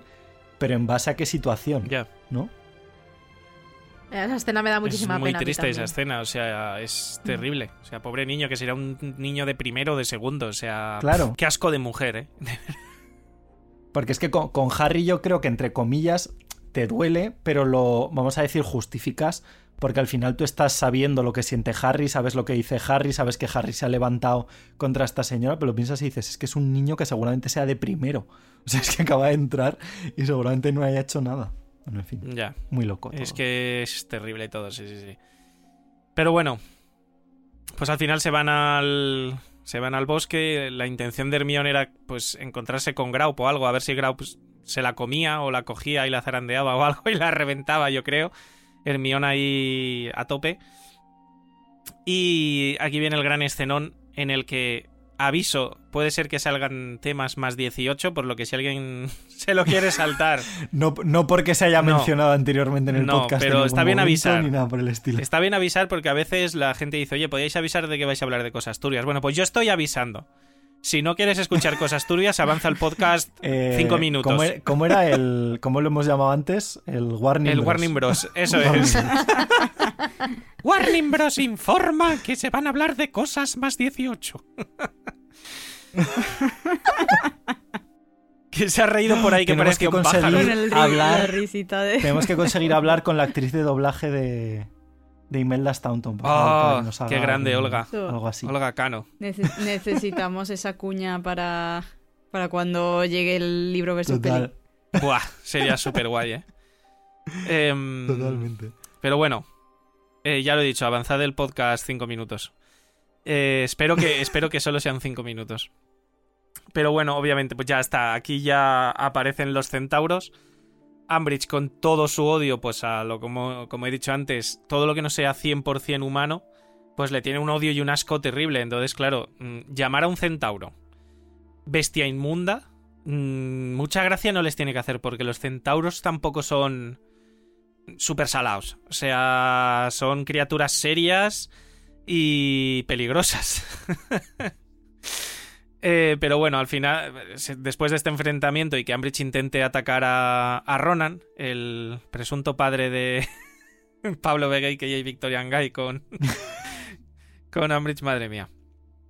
Eh, pues ya se desata, ¿no? Se desata algo muy fuerte y, y los centauros raptan a Ambridge y se la llevan, no sabemos dónde, a lo profundo del bosque y... eh, pues eso, todos podemos pensar lo que puede llegar a pasar si nos centramos un poquito en ciertas mitologías. Y aquí está donde lo de la cara de Hermión, que se ha dicho siempre, ¿no? Cuando en la película ve que se llevan a Ambridge, la cara que pone como de Hermión sabe lo que puede pasar o no lo sabe. Porque, madre mía, o sea, de hecho es bastante razonable que algo muy bestia pasara porque desde entonces Ambridge ya le tiene un miedo terrorífico, pero hasta el nivel de que simplemente con hacer el ruido de los cascos, yo me imagino a Dumbledore, por ejemplo, cogiendo unos cocos y haciendo tuc, tuc, tuc, como en la película de los Monty Python. Como los Monty Python, ¿verdad? Y ya se le eriza el pelo y de la espalda y se va, o sea, y se esconde debajo de una mesa, ¿no? O sea, hasta, o sea, tiene ese nivel de miedo a los centauros que te han hecho Dolores para que, o sea, Dolores te habrán hecho seguro que también. Eh, pero, o sea, Doloros. Doloros. Pero bueno, esto siempre hipotético, esto siempre es hipotético. Esto no, esta información no, no existe en la saga. Rowling nunca la, No nunca la ha confirmado. ni nada, obviamente. Ya sería muy fuerte que esto estuviera confirmado en una saga como esta, ¿no? Pero bueno, hay que echarle imaginación, es lo gracioso, ¿no? Eh, pero bueno, ya. Bueno, Bueno, gracioso, gracioso. a ver. Ya. ya. Es que a, a, ver, Dolores Fer, mucha gracia no le haría, la verdad. Pero No. una cosa, has dicho que el tema de los centauros tiene connotaciones, bueno, connotaciones, que tiene una historia mitológica sobre este tema. ¿Cuál es? Ay, pues no me la he preparado, Beatriz. Pero entonces Solo lo pero leí. que no puedes tirar la bomba ¿Qué y se irte supone que corriendo. hacen cositas malas a Sí, la gente o algo Es así? que Sí. la palabra. En no la si mitología censuran. griega, en teoría, tienen, tienen tendencia a, por un lado, el secuestro y por otro, eh, a Al la fornicio. violinación. Sí. Al fornicio del Al- al secuestrado. fornicio no, no consentido, vamos a dejarlo ahí. Sí. Vale, con esa información me vale. Tampoco había que prepararse. Bueno, Beatriz, sé. tú ya sabías esta información. Hemos hablado de esto muchas veces. No, pues no lo recuerdo, la verdad. Quiero pruebas. Madre mía, espero que no hayan vuelto todavía los que han rebobinado cinco minutos el, el podcast. Eh, pero sí, los centauros y la violación. Eh, no sé, no sé. Ya el tema lo dejamos ahí ya. Yo creo que cuando hagamos el libro versus peli esto volverá a salir. Eh, Seguramente. Sí. Claramente. Eh, ¿Eso es una referencia a Shakira? Pues realmente Pero no, ha quedado pero ahí, ¿eh? Hasta aquí ha llegado. quizás por eso lo tengo tanto en la mente, porque la gente es muy pesada en redes sociales. Hasta Madre aquí, mía. hasta el podcast ha llegado esto. ¿Qué está pasando? De hecho, lo pensé, dije, en algún momento igual sale algo tal, pero ya llega un punto que se me había hasta olvidado. Pero No te piques, Saida. No, no, sí me da igual. Solo me, solo me hace gracia. Yo solo espero que esto no le salpique demasiado a Ambridge y ya está. Eh, Por eso venía lo de no te piques. Vale, vale, ya está, ya está. Ya está, aquí hemos venido a hablar de magia. Eh, Pero bueno, al final eh, Ambridge, eh, por suerte o por desgracia, es rescatada por Dumbledore ya cuando ha vuelto y, y se queda pues en la enfermería, se quedará un tiempo y en cuanto puede, puerta y venga señora, vuelva usted a su casa, que no queremos saber nada de usted, que bastante daño le ha hecho al colegio en, en unos meses.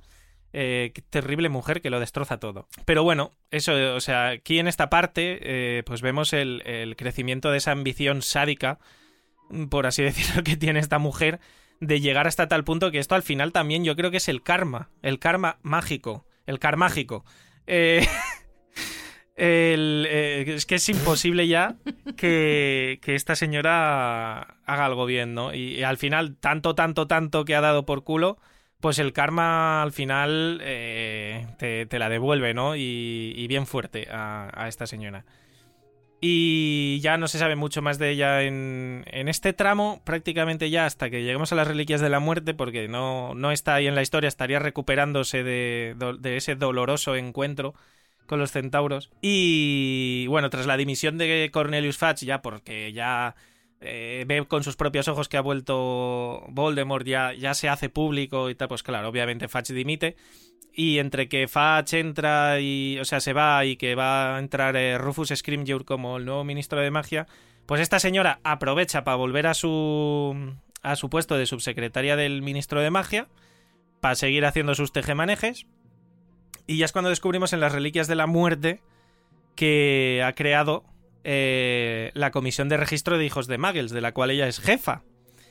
Eh, menuda, menuda tía, ¿sabes? O sea, vamos a juzgar a gente que no es mágica, pero yo me olvido de que soy mestiza. O sea, esto creo que lo- no sé si lo hemos llegado a hablar ya en otro. Ya lo hablamos en el de los sagrados, supongo.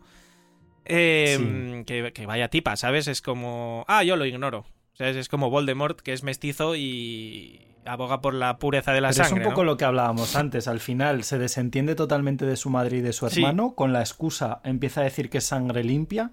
Y en el momento en el que incluso entra dentro del ministerio empieza a renegar de la figura de su padre, que es el único eh, vínculo real que tiene con lo más mínimamente parecido que podamos pensar ahora mismo eh, con, la, con la pureza de sangre. O sea, es que esta señora, eh, vamos, no, no conoce respeto de ningún No, no, tipo absolutamente para La palabra respeto no existe en su, en su vocabulario, desde luego.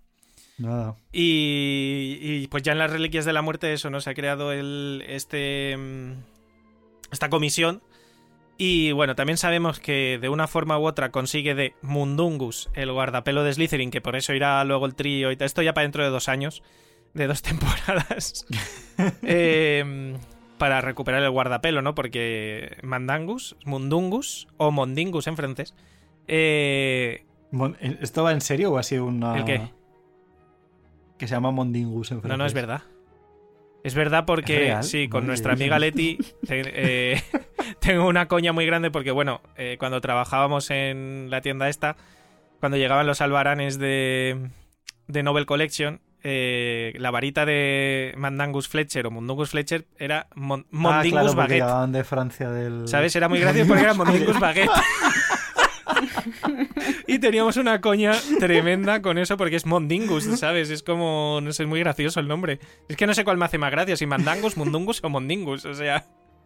Mondingus. O sea, ahora mismo para mí es el favorito. Madre mía. Mondingus. Es que, Fer, desde lo de Cool Gross, ya tienes que entender Sí, que tengamos sí. algunas dudas de vez en cuando. Para mí siempre será, siempre será Hay que contrastarlo todo bien, ¿eh? Eh, pero bueno, un saludo a Leti y a Luisda que nos hemos hecho muchas risas, eh, muchas risas con esto en, en antiguos tiempos. Y, mm, y nada, pues eh, aquí Ambridge se va a centrar en llevar a cabo estos juicios falsos y, y- y fingidos porque al final ella lo que quiere es quitar de en medio a gente mestiza o gente que haya que sea nacida de Magel. Eh, cosa que me parece ya, o sea, que es como que si Ambridge no ha aprendido con los centauros, ¿qué hace falta ahora para darle una lección a esta señora? O sea, porque es tan hija de perra.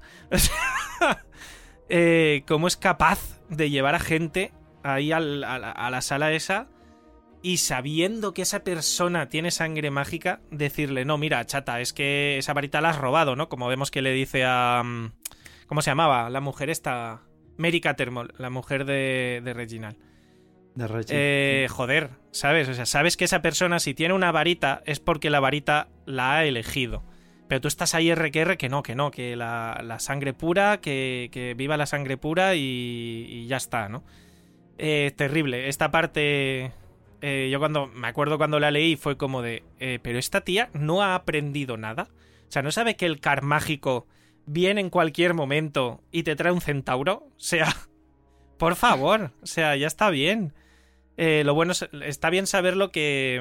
mm, Está bien saber el tema de que si te llevas unos cocos y haces el sonido de un caballo, pues la metes debajo de un sillón escondida hecha un ovillo. Pero bueno, hubiera sido gracioso, ¿eh? En mitad del, del juicio, el Harry Rancorn saca unos cocos y hace así en una esquina. Tiqui, tiqui, tiqui, tic, y se pone ahí tensa, vamos, que hasta el Patronus se escapa, vamos. Hubiera sido tan gracioso, por favor. Encima es que me imagino a Harry Rancorn haciendo eso así como escondido y, y viendo la cara de Dolores, ¿no? Pero bueno, al final, eh, también por suerte o por desgracia, a Ambridge prácticamente la tenemos en este capítulo de, de las Reliquias de la Muerte nada más. No, no forma parte que sepamos de la batalla de Hogwarts ni nada. Porque ella no era mortífago, o sea, ni de coña. Ella simplemente, pues, compartía los ideales con Voldemort y quería lo mismo que él, pero nunca llegó a ser mortífago y no, no participó de la batalla. Y ya pues cuando termina todo, aquí ya es el final ya y el enlace a Beatriz, eh, nos consta que cuando Kingsley asume el puesto de Ministerio de Magia, ya tras la caída de Voldemort, eh, el, el restablecimiento de, de la normalidad, entre comillas, la nueva normalidad entre, en el mundo mágico, eh, pues Ambridge es condenada a cadena perpetua en Azkaban por sus crímenes, obviamente. Los crímenes de Ambridge. Una película interesante, ¿eh? podría ser, con centauros. Y... Y pues eso, por sus crímenes contra los, los nacidos de Miles y todo lo que. Bueno, en fin, es que ya desde el principio de- de- de- del quinto, o sea, desde el quinto libro ya podían haberla condenado a cadena perpetua en, en Azkaban, ¿no? Y yo me imagino intentando poner orden en Azkaban, ella, ¿sabes? En plan de... "¡Eh, eh!". y, y el de mentor, cállate o te chupo el alma, señora. O sea, madre mía, tendría que ser gracioso ver a Ambridge en, en, en uniforme de Azkaban y verla en Azkaban. O sea, sería una cosa curiosa, ¿eh? Verla allí, a ver cómo, cómo se desenvuelve, cómo, cómo sobrevive, si puede. Porque no, no sabemos mucho más. Más allá de lo que viene ahora, sí, Beatriz engancha con esa canelita en rama que tenemos en el legado maldito. Bueno, pues engancho. Y a ver, en primer lugar hay que dejar claro que realmente la parte en la que aparece Ambridge en la obra de teatro no es mm, canon de la historia en el sentido de que ocurre en un universo alternativo, ¿vale? En Pero este JK Rowling dijo que deberíamos. Que eh, cree que deberíamos, por si acaso. Bueno, el caso es que en este universo alternativo, en esta realidad em, que aparece Ambridge, es la realidad en la que Voldemort triunfó y asesinó a Harry Potter. Y bueno, el personaje aparece antes de que finalice el primer acto y al principio del segundo acto. Y lo que conocemos de esta señora es que eh, está inmersa totalmente en el régimen de Voldemort. Es decir, en Harry Potter, en los libros y bueno, en las películas, vemos que eh, Ambridge sigue un poco las directrices del ministerio. mm, No deja claramente. O sea, es como que apoya un poco el régimen de Voldemort, pero no lo dice claramente. Simplemente eh, sigue lo que dice el ministerio, que es la ley. mm, Tampoco se sabe exactamente si Voldemort está detrás en un principio, tal. Entonces ella, pues sigue la ley, sigue. Está en la ley. No sé cuántas veces he dicho ley, pero bueno. pero aquí se le ve el plumero y sabe que está a las órdenes del mismísimo Voldemort. De hecho, bueno, en- cuando empieza el segundo acto, se encuentra a Scorpius y eh, eh, le cuenta lo de que Harry Potter eh, murió y tal. De hecho, eh, para Ambridge, Harry Potter era un terrorista. Dice, lo dice así totalmente. Con Bueno, los voy a decir claramente, pero os juro que no lo estoy diciendo por el tema de Shakira. Lo único que me sale la palabra. Será porque la he leído muchas veces estos días, pero vamos. El caso es que vemos que, o sea, Rowling, Ambridge piensa que era un terrorista y que se enorgullece de que lo hayan vencido en la batalla de Hogwarts, bueno, de que lo, de haberlo vencido. Ella está incluida de alguna manera en ese vencimiento de Harry. Y, se sabe que ella admira a Scorpius porque en esa realidad es sangre limpia, tiene madera de líder y cuerpo atlético. O sea, esas son las tres virtudes que defiende Ambridge sobre Scorpius, así que también vemos por dónde va. Y es que realmente no aparece mucho más. Luego un poco más tarde aparece y para decir que han capturado a Hermione Granger, que es una de las rebeldes de la resistencia, y Dolores enfrenta a Snape y dice que llevaba años sospechando que era un doble agente y que apoyaba a los rebeldes. Y hay un momento en el que dicen que se eleva del suelo. O sea, eso es que se ha metido to- totalmente en el rollo mortífago y ahora puede levitar o volar como recordemos que hace Voldemort también. Eh, Entonces, en esta parte, o sea, ya digo que no sabemos mucho de ella, pero sabemos que apoya totalmente el régimen de Voldemort. De hecho, es el día de Voldemort y ella está muy contenta. Y, y se la ve como una tía ahí empoderada en la situación y como una total villana.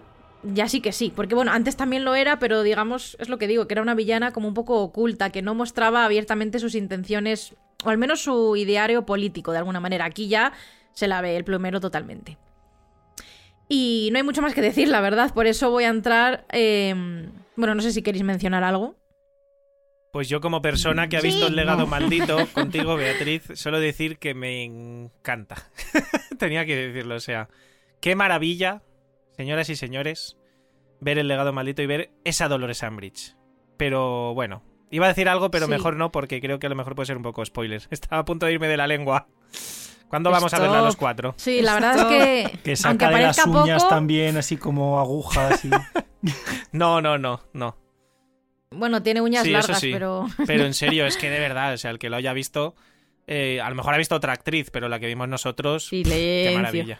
Qué A ver si maravilla. os va de las manos. El caso es que voy a hablar de la caracterización, que también es importante, pero voy a ir en orden, ¿vale? En vez de mm, hablar del legado maldito primero. Bueno, ya antes habéis comentado un poco la descripción del libro. Pero bueno, voy a volver a hablar de ella un poco, lo de que es como un sapo enorme y blanco, bajita, rechoncha, cara ancha y fofa, poco cuello, boca ancha y flácida, ¿eh? ojos grandes, redondos y saltones. En el tema del vestuario sí que hablan de que, que esto es una cosa que la película cambió un poco en el sentido de que en el libro dice que, o sea, la primera vez que aparece lleva un lazo de terciopelo negro en el pelo, que por cierto el pelo lo definen como pardusco, rizado y corto. Y de hecho, Harry, la primera vez que la ve, mm, dice que le recuerda a una mosca, es decir, que el, lazo negro en la cabeza es una mosca y que cree que la profesora en cualquier momento va a sacar la lengua para comérsela. O sea, es terrible. Em, y es verdad que en el banquete de bienvenida lleva una diadema rosa, una chaqueta de punto rosa, eh, esponjosa sobre la túnica, es decir, llevará su túnica. No se especifica el color, pero lleva la chaqueta de punto encima de la túnica, que es un poco raro. Pero luego en otra escena, de, bueno, escena, en otro capítulo, sí que se menciona que lleva una capa verde de tweed y un gorro con orejeras, que es una estética bastante diferente a la que pusieron en la película. Y, es, y ahí es a lo que iba, es que en la película se centraron mucho en lo rosa, cuando realmente en los libros no solamente va de rosa. Lo que pasa que es verdad que la chaqueta rosa esta de punto la lleva en varias ocasiones, entonces pues, pues lo relacionan, pero no siempre va vestida de ese color. Pero bueno, a mí me gustó, ¿eh? Que lo centraran mucho ahí porque le da como mucho empaque al personaje. Pero bueno, antes de ir al vestuario, sí que quería comentar una cosa que siempre lo he pensado, de hecho en este programa lo he comentado alguna vez con el tema de Colagusano y de la obsesión con que la gente le odia más porque es feo, pero es que con Ambridge esto también pasa. Em, o sea, hay una fobia en general y de hecho es que mm, después de leer varios artículos para preparar este programa, cada vez me doy más cuenta de que Harry Potter, la saga, y por ende Rowling es, mm, tiene una gordofobia bastante tocha. Es decir, en la saga de Harry todos los personajes que son gordos son malos. Casi todos. O son el alivio cómico o son tontos. Es decir, gordos malos, Vernon, Dudley, Mundungus, Mandangus, Ambridge, Kraft, Goyle, la tía March, Colagusano, todos los que son gordos son feos y además muchos están obsesionados con la comida, porque ser gordo no significa que estés obsesionado con la comida, pero ya sabemos que Kraft y Goyle eh, se comen hasta pasteles voladores en Hogwarts, porque ¿qué va a pasar? No va a pasar nada malo, ¿sabes? Entonces, en fin. Y luego están los yo, gordos... yo, lo de la gordura entiendo que, ahí hay una gordofobia, no en la saga, eh, sino intrínseca a nivel eh, general. Y lo que dices, para luego novelas o películas o series o lo que sea, es como lo que estábamos hablando, ¿no? El alivio cómico, el tonto, el no sé qué. Ahora, lo de la fealdad, tengo ahí mis cosas porque al final es que, o sea, da igual si eres gordo o delgado, no sé si es ¿te hago feo para justificar que eres malo? ¿O como eres malo, te voy a hacer feo para que se entienda que eres malo? No sé si me explico. Claro, pero es que ser feo no tiene por qué significar que eres malo. No, no, pero, pero en general esto ya a nivel artístico y lo, y lo extrapolo a todo, ¿eh? quiero decir, hasta en, yo qué sé, te vas a pintura del siglo XVII y el personaje malo aunque esté camuflado entre los buenos, sabes que es el malo porque es el feo. O sea, es una cosa claro, pero a eso me refiero, que durante la historia de la humanidad, en muchas artes, pues lo que dices tú en pintura, pero es que en el cine, en las series, la literatura, pasa muchas veces y eso creo que ha hecho bastante mal a las personas feas y gordas y en general. Que son buena gente. Lo que iba... Claro, o sea, es que... Y en los gordos buenos de Harry Potter...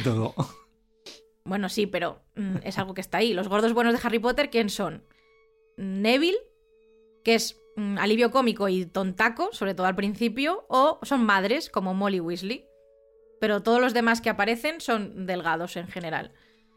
Eh, de hecho, hay algo que se ve más curioso, que demuestra esta teoría, que para mí no es una teoría, es la realidad, es que Neville en las películas, cuando, cuando es tontaco, está gordo, pero cuando de repente se vuelve más fuerte mentalmente y cambia, de repente es delgado.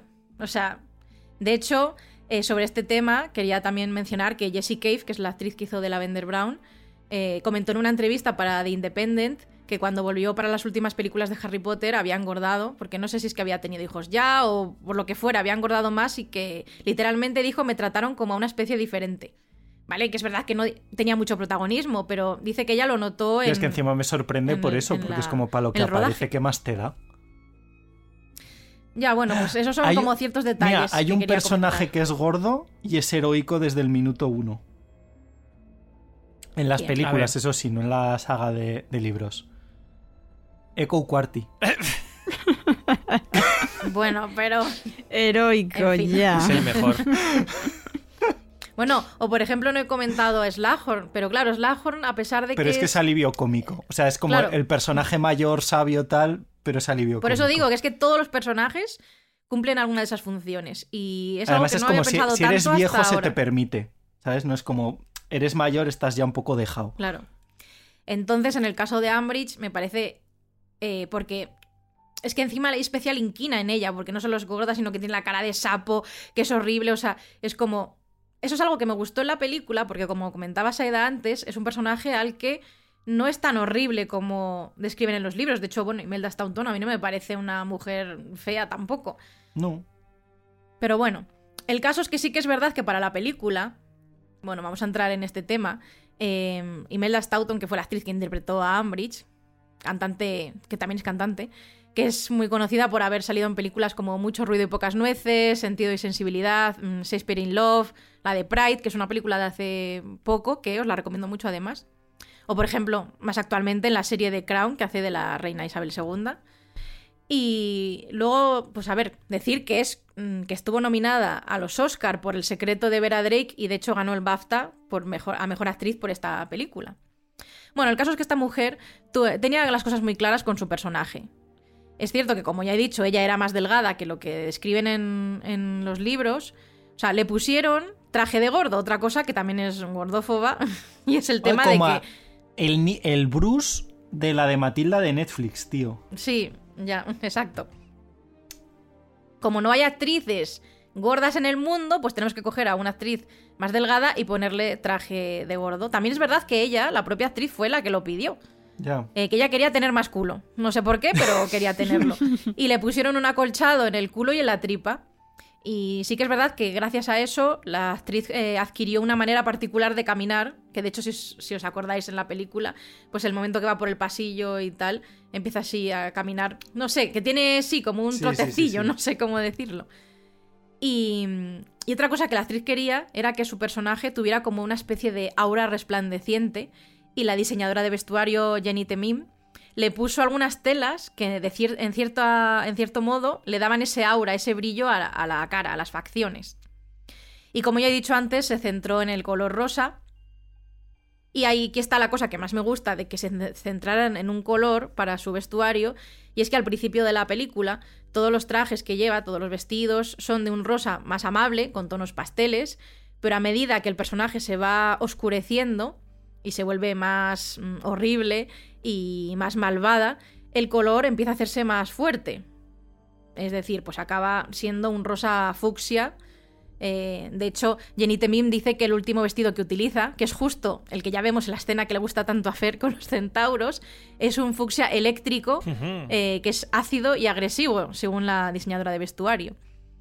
Y, mm, y luego hay una cosa que también destacaba la diseñadora, y es que eh, siempre había algo que desentonaba en cierta manera en el, en el vestuario. Es decir, a lo mejor llevaba, pues parece que va bien vestida, pero siempre había algo, como por ejemplo un lazo demasiado grande, una combinación de tejidos como un poco tosca, eh, de repente un broche de un gato. O sea, era como seria, pero al, al mismo tiempo con un toque infantil. De hecho, siempre lleva alfileres, broches, anillos con gatos. O sea, igual que los platos de su despacho. Es como, la- es como la versión mal de McGonagall, ¿no? Es un poco... Perdona. Bueno, no sé. No, pero que quiere decir No. que, joder, McGonagall, por ejemplo, te lleva una tela de estas de cuadros con una pana, con un no sé qué tal, y queda bien. O sea, la combinación está bien hecha, pero la de esta señora es como estridente. Mm, Sí. Pero puede serlo sin parecerse a contraposición de McGonagall. No, no estoy de acuerdo. Yo le he dicho, es la ver... para mí es No la versión mal de. McGonagall. Uf, y encima con, un, con Ambridge, ¿sabes? O sea, que porque tenga plato de gatitos no significa que puedan ser amigas. Ni nada por el estilo. Sí. Oye, igual lo intentó Bueno. en algún momento. Dijo, he visto que te gustan los gatos, ¿quieres ser mi amiga? Y le dijo McGonagall, no. Y entonces, a por ti. No, no, McGonagall, por ti, por- McGonagall se transformó solo la pata y le dio un zarpazo y ahí se acabó la conversación. Se acabó la conversación. Pelea de gatas. Ojo, ¿eh? Bueno, el caso es que incluso, si os acordáis, en la quinta película, cuando es el examen de los timos, lleva una toga universitaria que es rosa. O sea, es que es todo rosa. Eso me gustó mucho. Eh, luego, también, para terminar con la película, sí que quería hablar también de la varita de Ambridge. Porque es que es totalmente el personaje. O sea, es una varita más corta. De hecho, mm, Pablo, dímelo si me confundo, es la varita más corta de todas las o sea, que sin, sin duda. De hecho, me atrevería a decir. Bueno, me atrevería a decir, no, es junto a la de eh, Bellatrix. En cuanto a varitas, vamos a decir normales, y por normales entiéndase no el bastón varita de Lucius o, yo que sé, o el. Aunque bueno, no es una varita como tal, pero lo llega a utilizar el, el bastón este de, de ojo loco. Varitas, varitas. Creo que esas dos son las más extrañas que hay. La de Bellatrix, esta que es como una garra de cuervo, y, y la de Ambridge. Y son las dos únicas que en lugar de tener una caja, eh, vienen con un expositor. Básicamente porque la de Bellatrix en las cajas normales no entraría porque necesitaría una más grande por la curvatura. Y la de Ambridge yo creo que la metes en una caja y daría hasta penica porque es que es diminuta. O sea, es que no... Sería, no, no, o sea, la caja sería como meterla en una caja o un reloj. Es que es la más pequeña. Es completamente diferente al resto. Es pequeña, pero bastante llamativa. Ya digo que tiene como muchas curvas recargadas eh, pero eso sí, tiene un extremo acentuado, picudo, como la propia Ambridge, que te pincha ahí, que te pincho. Bueno, y está hecha de madera de caoba púrpura. Y lo interesante, o lo curioso, es que tiene una joya redonda rosa en el medio, eh, como no. Y luego, esto también es más 18. Y tengo que decir que es una de las varitas más buscadas. Ahora lo comentaré. Ahora lo comentaré. pasad un poquito si no queréis oírlo y es que siempre se comenta en redes sociales cada vez que se subimos, por ejemplo desde Proyecto Patronus alguna cosa de la varita y es que todo el mundo dice que tiene forma de dildo. Y es que es verdad. O las chinas. Es verdad. No sé por qué decidieron hacerlo así. O sea, quizás, ya digo, lo de las curvas para hacer un poco relación con, su, con sus curvas porque del personaje o no sé, por hacer algo diferente, no lo sé, pero a lo mejor la utilizaron los centauros, no lo sé. En fin. una cosa, una cosa, Beatriz. Mm, Pablo, ahora sí que puedes hablar, Ofero. No, que, la, que, la, que lo de la varita, que decías lo de la cuenta esta rosa que tiene ahí en medio, eh, hizo que haya sido una de las pocas varitas que, bueno, al margen del packaging y tal, pues que siempre hay versiones más baratas, más caras, más tal, eh, pero es la única varita que se ha reeditado con mejoras porque al principio estaba compuesta por dos fragmentos como de, bueno, era de resina, pero digamos de los de, entre comillas, madera, y la cuenta en medio, pero no, no llevaba ningún tipo de enganche. Entonces hacía que a mucha gente se le partiera mm, eh, justamente por el peso de las dos eh, mm. tramos de resina. Y cuando la reeditaron le metieron una especie de varilla entre medias de, de metal, que además creo que es algo que integraron luego en el resto de varitas.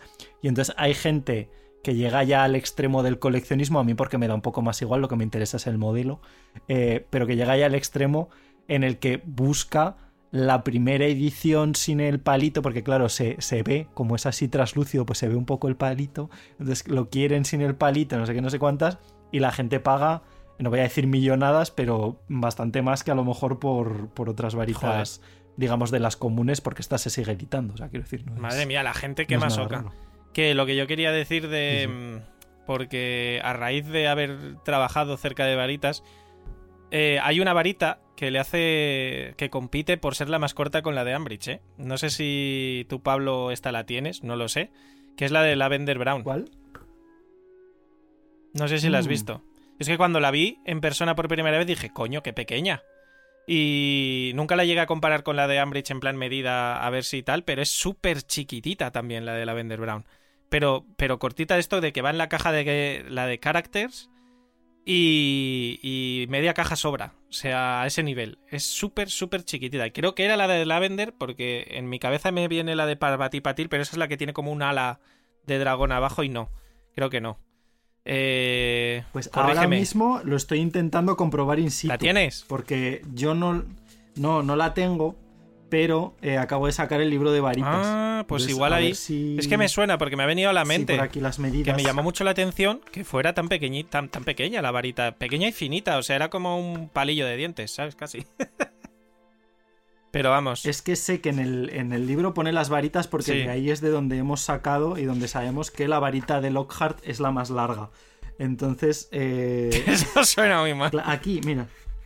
No, no, es, claro, es que es un hecho. Es la varita de Lockhart la más larga, eso siempre. Luego que esté intentando compensar algo, pues eso ya no lo sabemos. Un saludo, Lockhart. Eh, mira, la de Ambridge, que aquí entiendo que están las medidas de lo que tenemos en las películas, es de 26,7 centímetros. Y la otra, has dicho la Lavender. de Lavender. Sí. A ver si estaba yo en lo pa, cierto. pa, pa, pa, pa. Comprobaciones en directo. Yo creo que más. Yo creo que más corta no es. Pero Lavender 29,2. Bueno, Mira, le saca 2 centímetros y sí. medio. ¿Ves? ¿Ves? Yo es que Una cuando la vi dije, sí, joder, sí. es que es, es que vaya varita más pequeñita. No sé. Y tampoco es que sea gran cosa la varita. La verdad es que es bastante rollo las de la primera película y segunda. Pero bueno. El que la quiera, pues oye. Muy bien. Bueno, pues ya terminando con la caracterización del legado maldito, eh, mola mucho. A mí incluso no sé si diría que me gusta más que en la propia película, eh, porque el personaje, ya he dicho que está como súper empoderado en esa situación y querían que pareciera majestuosa y ya digo, muy poderosa. Entonces mezclaron diferentes tonos de rosa, sí que siguieron con el tema rosa, pero un poco distinto. Es decir, lleva como una especie de toga sin mangas, que sí que es de un rosa como muy fuerte, de color magenta, y tiene una especie de ribete de piel amarronada, que eso es para darle el toque regio, ¿no? En plan, en la época medieval los reyes llevaban la- las pieles. Y, y aún así también sigue teniendo algún lazo, también porque como mencionaban en los libros, también que siempre llevaba lacitos y diademas y cosas así, sí que tiene como la especie de túnica esta que lleva, como yo creo que eso, vamos, según lo que yo veo en las fotos, sí que es lo que parece que lleva para atarla, como un lazo así muy grande también magenta, luego en el, en el dobladillo de la falda lleva otro lazo, lleva unos puños de encaje, lleva un broche dorado, es decir, es un poco el rollo de la peli, pero más, no sé, es para yo lo veo y, y es que impresiona, de hecho lo que mencionaba antes Fer, cuando la ves en el escenario, no vamos a decir nada, Saida, ya lo verás tú cuando vayas, bueno, y Pablo también, pero, pero sí que es verdad Ya, que el pero es que vestuario yo, que... me- yo sí que estoy spoileado por el libro. Bueno, También claro, los digo, si habéis visto vestuarios Bueno, fotos, yo no, por favor. eh, No, no, es- Pero da igual, impresiona eh, igualmente. Y a- algo muy curioso, que no sé si está en todas las Ambridge de todas las obras de teatro, pero en muchas sí que he visto fotos que sí, es que el pelo también tiene un toque rosáceo morado. No sé si para que en la distancia pues, mm, Pues, pues brille o se le vea mejor o lo que sea, eh, y le han puesto ese tono en el pelo que mola. No sé, a mí me, me- me mola. Y bueno, sigue un poco también como Imelda, en plan con el peinado así eh, cardado, tipo casco Margaret Thatcher. Y, y no sé, mola también porque es verdad que en el libro este de, de The Journey, del legado maldito, sí que también mencionaban que han pasado 20 años desde, desde que la vemos en Harry Potter, en esta realidad alternativa. Entonces también ella como que ha cambiado un poco el vestuario, ya no se viste de manera tan infantil, pero sí que sigue guardando un poco mm, el tema de los colores y los lazos y, y está muy recargada, pero es un poco diferente. Y ya estaría. Ya hay suficiente dolores para hoy. No hay mucho más que decir. No sé si Antes queréis aportar algo. Antes hemos esto. dicho, algo comentaremos cuando hable Bea, y se me ha olvidado por completo. No sé qué era de lo que íbamos a hablar. No lo sé.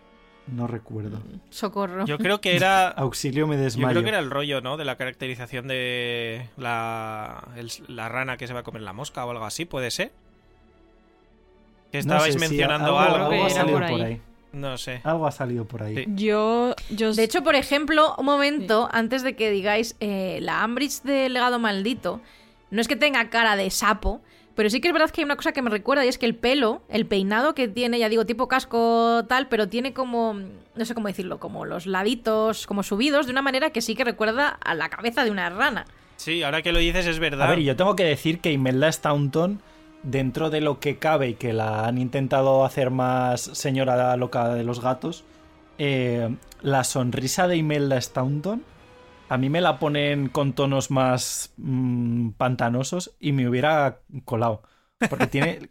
O sea, su cara. Claro, es que su cara es como pequeñita, pero cuando sonríe se le, se le ensancha mucho la parte de la boca. Y yo sí, que- sí que siempre lo he pensado que es como, como caracterización como personaje escogido, me, me cuadra. Me gusta. Pues sí. No sé. Saida, ¿ibas a decir algo? Sí, yo iba a decir antes de que, vamos, si queréis seguir comentando de eso, seguimos, pero era antes de que cortáramos con ya el monográfico, porque quería hacer un apunte de la banda sonora, que no, que no se escape. Ah, Eh, dale, dale. Ah, Muy on point. Porque- Dale, también. Porque nada, o sea, realmente es de los personajes, no es que todos los personajes tengan un tema dedicado a- al personaje en sí, pero concretamente Ambridge sí. Y, y esto, vamos, es algo que, que voy a hacer la, la cuña también de publicidad. Esto es algo que incluimos en el libro de, de Generación Potter, que además tuvimos ahí una, en una entrevista con Nicolas Hooper, y, y es un poco por matizar que realmente este compositor eh, como para él era muy importante lo que es la historia en sí, eh, conocer a los personajes y tal. Y en el tema que concretamente dedicado a Ambridge, lo que dice es que, mm, que quería que fuese como una melodía que no te puedes quitar de la cabeza. O sea, que, que te encantaría hacerla desaparecer, pero la tienes ahí. Y es un poco, pues, eh, realmente este tema, como que tiene, no sé, eso, tiene una melodía ahí que, se- que te taladra la cabeza. Y, De hecho, siendo sinceros, yo creo que en la banda sonora en general de toda la saga, creo que hay muy pocos personajes cuya banda sonora se recuerde de forma nítida. Hmm. Uno yo creo que son los gemelos Weasley, porque pensamos en, en Weasley Wizard Wizards y, y más todavía en este podcast. Y yo creo que la otra es eh, Ambridge. O sea, es como... Sí, la de Claro, Gilderoy Lockhart, decir ¿eh? que además la se de Gilderoy parece. sí. Que es muy del rollo también. se parecen.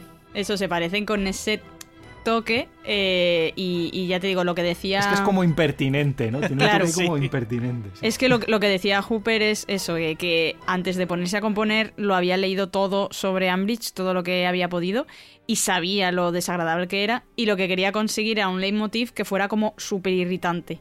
O sea, que, que te, ya llegar a un punto que dice, mira, qué pesada. Y realmente la melodía, la melodía es así, ¿no? Es un poco como, como muy repetitiva, muy... No sé, tiene ahí como un trasfondo y yo creo que lo consiguió. Tuturutu, tuturutu, Sí, sí. Hay que hacer aquí una pausa. Hay que hacer una... tuturuturu. Vale. Una, bueno, o, o bien una pausa o bien siga cantando Bea. Lo que queráis. Pero No, para pero- que suene la música. No, pero aquí yo creo que, que Fer, eh, en este punto, Sí, sí. ya en pospo, Es ¿no? Pero necesario, asumo es- que habrás cortado y habrás puesto de fondo la.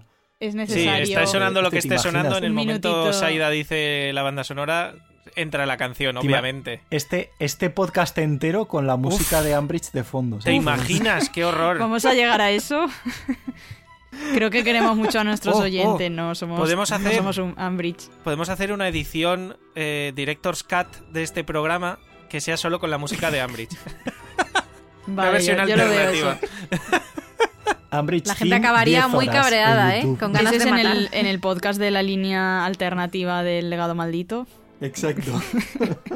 Bueno, pues eso, que me parecía interesante comentarlo porque, porque eso, porque no todos los personajes tienen ese tema eh, dedicado a ellos, pero concretamente a Ambridge sí, y además con esa justificación que es una pesadilla. Y ya con eso sí termina el monográfico, si no queréis decir nada más. Yo creo que nada más, ¿no? Yo creo que más o menos. Yo creo que más o menos ha quedado completo y volvemos a lo de siempre. O sea, en su momento dijimos, bueno, vamos a hacer el monográfico y sea un programa cortito, tal. Es más corto, yo creo, que muchos de los programas que hemos hecho en cuanto a monográficos. También es verdad que en cuanto a información, Ambridge eh, tiene menos porcentualmente, pero. eh, pero bueno, que, ahí está. Y yo creo que ha quedado completo. Completo y suficientemente extenso como para ser un programa con chicha y con. y con sustancia. Entonces, eh, me acabo de dar cuenta de una cosa, Bea. Y es que eh, técnicamente llegamos con el premio Celestina Warbeck. Y no te he preguntado qué canción nos ibas a traer. Así que sorpréndenos. Sorpresa, sorpresa. Pues os la pasé por WhatsApp ayer. Ay, pues no. Yo, pues no yo te lo iba a decir, digo, será esa, ¿no? Lo doy por hecho. Ah, ah, ah, ah, Lo único que no era, dije nada, lo solté y ya. Vale, Claro, yo claro, lo es di que por pusiste hecho. el vídeo y yo no había dado por hecho que era eso. Vale, vale, vale, vale. Me gusta, Es me una gusta. versión de la canción de la sirenita Pobres almas en desgracia, Poor Unfortunate Souls, eh, pero de Ambridge, o sea, en vez de Úrsula, es Ambridge. Y tengo que reconocer que la eh, descubrí ayer mismo y dije, o sea, es que en cuanto empecé a escucharla dije, voy a poner esta canción, me parece maravillosa. No es Wizard Rock en el sentido de rock, pero da igual, no, no importa. O sea, esta es una versión hecha por Whitney Avalon, que es una cómica, cantante, escritora que hace pues muchas parodias en YouTube. Y este vídeo en concreto tiene 3 millones, bueno, más de 3 millones de reproducciones y lo subió hace unos 4 años. Así que tiene otros vídeos famosos, como por ejemplo uno que hizo con Peter. Peter. Con, Peter, Peter. Luego, para que vengan aquí a decirnos de cómo pronunciamos los nombres con Peter. Ay, me descojono yo sola. Con Peter Hollens, que es un cantante conocido por hacer versiones a capela. Y también eh, tiene una parodia que me hizo mucha gracia, que es con la canción de Gastón, de La Bella y la Bestia, pero en vez de Gastón es Grogu. Y sale Mando y Ahsoka y, y Igualito, Grogu y Gastón separados al nacer. No sé qué Grogu... Bueno, tenéis que escucharla. El caso es que esta en concreto em, tiene algunas frases muy buenas, como algunas que os voy a decir por si luego no las pilláis en inglés o lo que sea. Y es que hay una que dice, este quiere mejores profesores, ese quiere un mundo de sangre pura. ¿Les ayudé? Por supuesto. y otra frase dice, vamos, no estoy muy impresionada con su letra. Asegúrate de prestar atención a las vocales. Mientras te cortas, sangras y despellejas, aprende la lección de hoy el que se calla es el que aprueba los timos. a ver, esto no me he puesto a cantarlo, pero si le ponéis el soniquete así de la canción de la sirenita, pues es muy gracioso, de verdad. Así que, adelante. You know deep down you deserve to be punished, don't you, Mr. Potter? I admit I've been both vicious and ambitious. They weren't kidding when they said beware that witch. But you'll find that nowadays I've mended all my ways, repented, seen the Lumos, made a switch. True, yes. and I fortunately know a lot of magic. It's a talent that I always have possessed. And at Hogwarts, please don't laugh, I use it on behalf of the ministry and all that they suggest. You're welcome unfortunate souls in pain, in need. This one craving better teachers, that one wants a pure blood world, and do I help them? Yes, indeed. Those poor unfortunate souls, so sad, so true. They come flocking to my office crying decrees, Umbridge, please, and I help them. Yes, I do. Now, it's happened once or twice. Someone wasn't playing nice, and I'm afraid I had to rake 'em across the coals. Yes, I've had the odd complaint, but on the whole, I've been a saint. To those poor, unfortunate souls.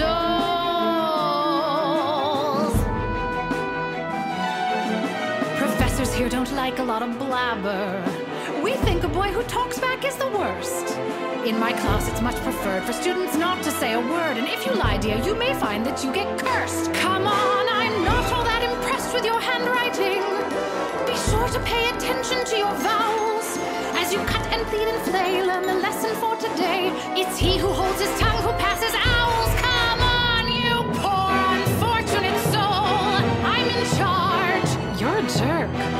I'm a very busy woman, and I haven't got all day. You deserve this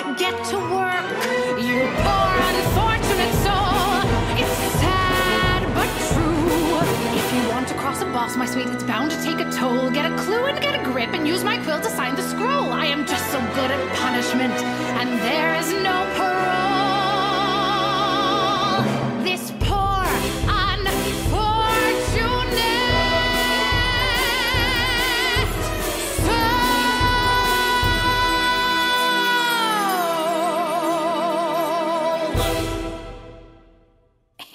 Y después de estos minutos musicales, vamos con eh, el cierre ya del podcast.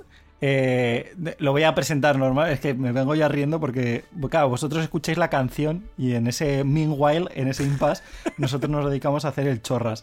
Entonces, bueno, eh, como digo, tenemos aquí ya el cierre del podcast, que en este caso, pues vamos con el premio Daisy Hukum, esa recomendación que bueno, pues relacionada o no con el Wizarding World, en este caso a medias.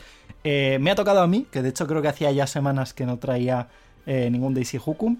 Y eh, vengo con un juego que yo no sé si lo conocéis. ¿Conocéis el juego Unmatched? Es un juego de mesa. Mm, me suena el nombre, pero no lo ubico ahora. sí me suena el nombre. O sea, os, os lo recomiendo. Una locura porque eh, hay, bueno, hay como varios, ¿vale? En realidad el sistema de juego siempre es el mismo, que básicamente son personajes, voy a decir totalmente aleatorios, las cajas que los recogen tienen entre comillas sentido, ahora explicaré lo de entre comillas. Entonces tú lo que llevas es una miniatura de un personaje, pues tipo, diría tipo Warhammer, pero de un personaje eh, aleatorio. Normalmente suelen ser personajes históricos, literarios, eh, pues yo qué sé, de, videojuegos, películas, cosas así.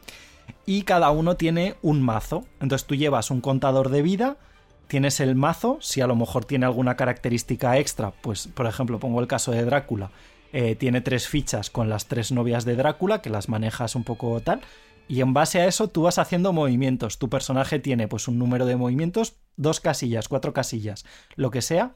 Y en tu baraja hay una serie de acciones que puedes hacer. Si a lo mejor llevas un companion, pues por ejemplo el caso de Drácula con las novias, algunas las puede hacer Drácula, otras acciones son para las novias, otras acciones son para cualquiera de los dos, lo que sea. Pero se llama un matched porque en realidad los personajes están todos como, voy a decir, petadísimos. ¿Vale? O sea, es que no, no tiene ningún sentido, están todos rotísimos, son partidas de 20 minutos, media hora, y son básicamente de matarse entre personajes.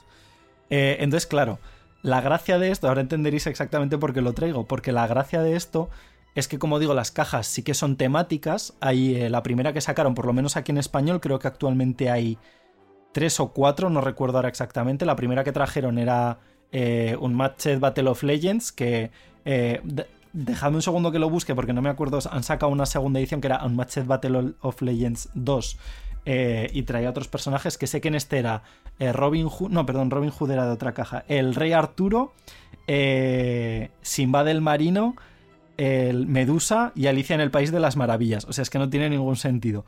Entonces, tú tienes un tablero que está pensado para cuatro personajes. Hay como cuatro áreas distintas, los personajes los ubicas y en base a eso vas peleando. El segundo que sacaron de Battle of Legends, el volumen 2 que lo han sacado hace poquito, está el Rey Mono estaba, eh, no me acuerdo quién era, un espíritu japonés, estaba, no sé si era eh, Alejandro Magno o, Aqueménides, no sé, alguna movida de estas de mitología eh, rara, griega, persa, no sé, extraña.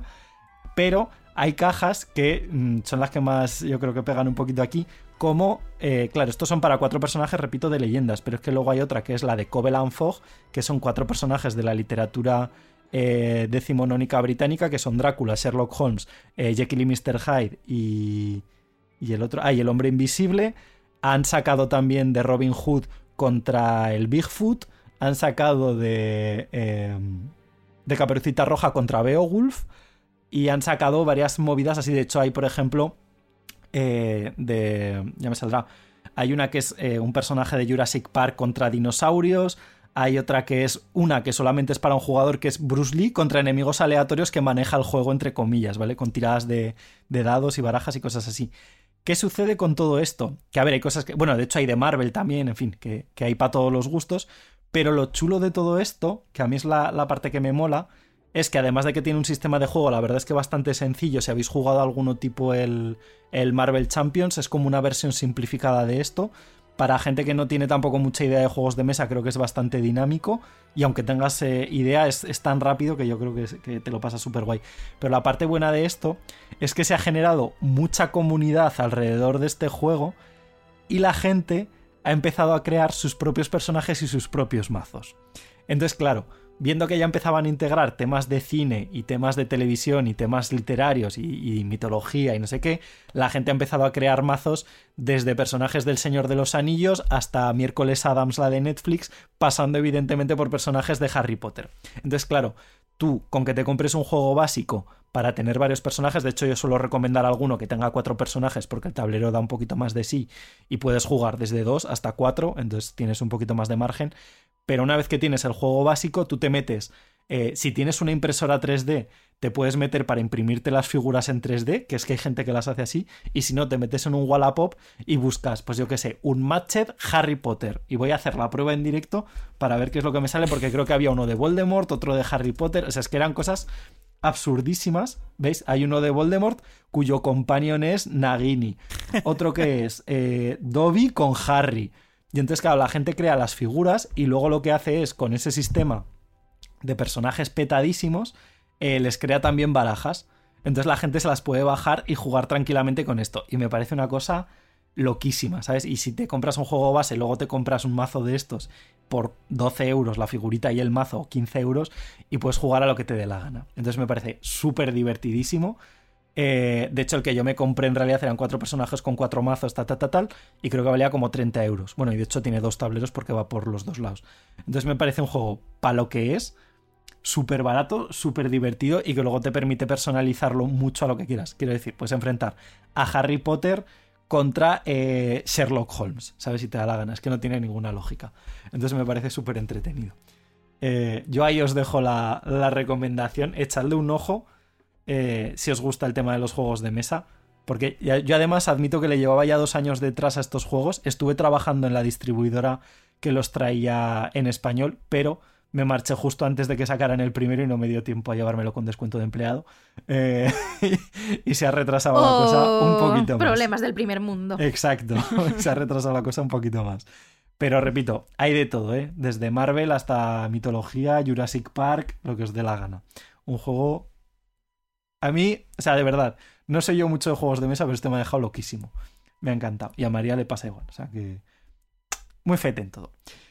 Y, hasta aquí traigo la recomendación, que más o menos aquí se queda la cosa, pero eh, entramos en un momento especial que es el tema, ojo cuidado, de los saludos a la gente que tenemos eh, apoyándonos en distintas plataformas, gente de Evox, de Twitter, de Instagram, de todos los lados.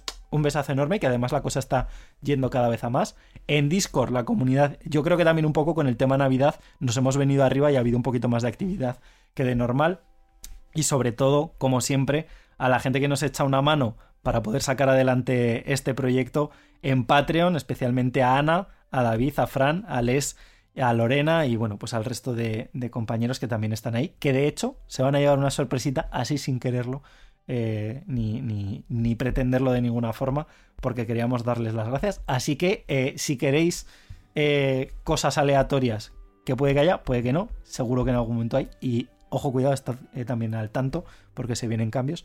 Uníos a la comunidad de Discord, de Patreon o de cualquier otro lado. Y más cositas porque de vez en cuando hay cosas un poco más especiales, eventos que nos llevan a conocer a, seguidores en persona. Y en este caso, Bea y Fer, contándonos un poquito la experiencia porque además traéis algo relacionado con Harry Potter que nunca está de más comentarlo. Bueno, pues sí que queríamos eh, dar un especial saludo a las personas que nos vinieron a saludar el otro día cuando estuvimos Fer y yo en el, en el Auditorio Nacional de Música en Madrid, que hubo un concierto de Harry Potter, de Filarmonía. Y, joder, nos hace mucha ilusión cuando os acercáis con ese cariño a saludarnos, a decir que escucháis el podcast, que os encanta. Y en concreto, pues es que no me acuerdo del nombre y sé que el otro día nos escribiste por Instagram, pero la mujer mandrágora que venía con su niño que decía que odiaba las tabas de Pablo, que nos hizo muchísima gracia y mucha ilusión. Bueno, que dices la, que mujer mandrágora no, no porque fuera una persona que fuera llorando por ahí en plan loco. sí, porque iba disfrazada de mandrágora, es verdad que hay que explicar las cosas. Y luego a Susana, que sí que no, sí que se me quedó el nombre porque vino su marido eh, a decirnos, oye, que muy bien vuestro trabajo, pero aquí la fan es mi mujer, que os escucha todos los días. Por cierto, se llama Susana y lo dijo así como diciendo, acordaros de ella y efectivamente nos hemos acordado. Así que muchas gracias por todo el cariño que nos diste y por el email que nos escribiste después. Y, y sobre todo yo tengo que decir que me hizo como, me dio mucha ternura cuando nos llamaste eh, que dijiste algo así como, mira mis peques. mis niños o algo así, sí. Fue muy tierno. un saludote enorme. Y tú, Fer, que... Ya está. Fer, pensé que ibas a decir algo más. Casi, no sé, ha sido como... Se ha cortado Fer eh, en el momento de hablar. Sí, no, no, solo iba a decir eso, que, fue muy gracioso. Vale, vale. Eh, pero vea, Beatriz no ha mencionado que la mujer venía de Mandrágora, pero los niños venían de Duende, Duendecillo de Cornualles y de elfo doméstico. O sea, qué maravilla, por favor. O sea, padres así. Gracias. qué maravilla. Y sí, sí, lo de Susana fue muy pues gracioso por su marido porque nos pilló muy de sorpresa. Y. Y súper guay. Qué, qué, bien que lo que nosotros queremos conseguir con este podcast se esté consiguiendo, ¿eh? De verdad. O sea, me, me llena la patata, el core. que luego, eso sí, me da mucha vergüenza eh, bueno, vergüenza en el sentido de que luego me arrepiento mucho de no preguntaros más cosas, es decir, pues desde cuándo nos escucháis, cómo nos conocisteis, porque al final, marketingianamente hablando, también nos viene bien conocer esas cosas, pero en ese momento Es que, como pilla, que- pilla como de que- sorpresa, yo creo. Sí, y no sé, me siento como una niña tonta luego. ¡Qué vergüenza! No, pero yo sigo diciéndoles Es que, llevamos aquí a lo tonto ya cinco años y a, mí, o sea, que luego nos llegan los mensajes, nos los compartimos todos, los leemos. eh, de hecho, cada vez que pues, mandamos capturas o hacemos un copy-paste del texto lo que sea y tal. Y. y- A ver, yo es que soy una persona que no sabe cómo reaccionar mucho a estas cosas porque es como. Me. No, no decir que me satura, pero es como. Como de repente. El, lo que hablamos siempre, ¿no? El estar aquí hablando entre los cuatro de, de chorradas, quiero decir, porque al final pues puede ser más interesante, menos interesante, pues bueno, pues estamos aquí hablando de Harry Potter, de, lo que nos gusta y de, pues como si fuera una charleta entre amigos, que de hecho hay mucha gente que luego nos lo dice, ¿no? En plan de, me gusta porque es como si estuviera, eh, creo que de hecho era Pablo Nicolás que nos decía que nos contestaba los podcasts y es como, bueno, siento no poder contestarte, pero, pero bueno, es, es un poco la, la sensación que tenemos, ¿no? El, el hecho de decir, estamos aquí hablando los cuatro y a mí a veces me, me hace preguntarme el cómo esto se ha convertido en algo importante para gente, ¿no? Me, llena mucho, ¿eh? No quiero decir que no, pero que es, que es como... Se escapa a mi conocimiento el, el realmente que, que esto pues haya gente a la que le pueda echar una mano. Pero bueno, si conseguimos eh, sacaros unas risas durante un ratillo cada vez que publicamos programa, yo ya con eso me doy, me doy más que por contento. Es que Así además que- hay una cosa que cuando estamos haciendo el podcast, como ahora mismo, es como muy solitario. Estamos aquí los cuatro y ya está. No es como a lo mejor alguien, Claro. un streamer que hace un directo y hay personas conectadas al mismo tiempo. Entonces no sabes la, la percepción que tiene la gente. eh, no sé. O sea, obviamente ahora con Discord o con las redes sociales sabemos Sí, algo, sí. pero. No sé, además que, por ejemplo, en, en nuestro caso, en, en el Ferry mío, con Proyecto Patronus también, que hay veces que hay gente que nos sigue por redes y nos viene a hablar también, pues es como que sabes que te conocen de alguna manera, pero siento que los oyentes nos conocen más y por eso también me siento como más expuesta, porque yo aquí es que soy tal cual soy yo, no es que sea un personaje ni nada por el estilo, eh, contamos muchas historias A ver, un poco personajes también. somos todos, pero... Bueno, pero me refiero que, yo qué sé, que aquí es, eres tú tal cual, cuentas tus Sí. historias, tus vivencias, tus opiniones y... Y cuando te das cuenta de que alguien te escucha y que son personas de verdad, es como que... No tenemos bots. Como da vértigo en cierto lado. sentido. Sí, sí, totalmente. Bueno, pero eso, que muchas gracias de verdad a todo el mundo que estáis. Sé, que- sé que siempre damos las gracias, pero es, es gracias real, gracias sincera. Y, Muchas gracias. Y eso, que cuando os acercáis. Bueno, aquí en Zaragoza no me ha pasado, no voy a mentirle a nadie porque nunca se me acerca. A mí tampoco, ¿eh? Eso solo le pasa a Bea y a Fer. En, en Es Madrid. que a ver, Madrid, pues bueno. Vez más grande. tiene. Bueno, y, luego en Barcelona, pues cuando hemos ido a eventos y cosas de estas, pero ya como más específico. Pero cuando mandáis un mensajito, cuando os acercáis o tal, eh, que sepáis que si ya os agradecemos de normal, se agradece todavía más justamente por eso, ¿no? Porque es el, el saber que realmente hay gente al otro lado que nos escucha, que comparte opiniones o no, pero que, que, bueno, por lo menos nos escucha con el mismo cariño que hacemos nosotros este programa. Así que bueno, hasta aquí llegamos más o menos con este monográfico eh, de Ambridge, que, que pensábamos que iba a dar para poco, spoiler, no. Eh, y, y bueno, Siempre creemos que va a dar poco, pero luego las do- de las dos horas no Debería. bajamos. totalmente. Deberíamos dejar de Totalmente. decirlo ya cada vez que alguien diga este programita va a ser corto. Pero ya es como, o sea, ya es como el meme, o sea, es Sí, un meme sí. interno en el que nosotros... Es que, Pablo, me recuerdas a, esos, a esas personas, estudiantes, cuando íbamos al colegio que decía, me lo sé fatal, voy a, voy a suspender, y luego se acaban. Pues igual. Sí. Bueno, eso, eso Voy no a la sé- universidad y voy a decir, no, esto va a durar poco. Esto, no, Eh, cuatro minutos. Eso creo que era, no sé si te lo, se lo dije a Bea, creo, una vez, ¿no? Que, que mi novio una vez me preguntó, bueno, que tienes programa, bueno, ¿y, y cuánto va a Ah, sí. durar? Y yo siempre digo, no, este va a ser corto. Dice, mm, engáñate si quieres a ti misma, pero no me engañes a mí. Dice que yo ya sé que no. O sea que Bueno, pero somos felices, nos, nos No, ayuda a creer que, que vamos a optimizar mucho el tiempo, ¿no? Y que lo vamos a hacer todo eh, on point Sí. y tal. Pero que luego no vamos a tener Eh, nada que decir de un tema y ya sabemos que es mentira. Siempre hay algo que sacar. Pero bueno, eh, aún así, ya empezamos a encarar, eh, aunque vayamos por el programa 5, es que esta temporada yo creo que hay muchos temas que hay que tocar sí o sí. O sea que bueno, esto sirva ya un poco como introducción a, iba a decir al cierre de temporada, que nos quedan todavía 10 episodios por lo menos eh, de por medio.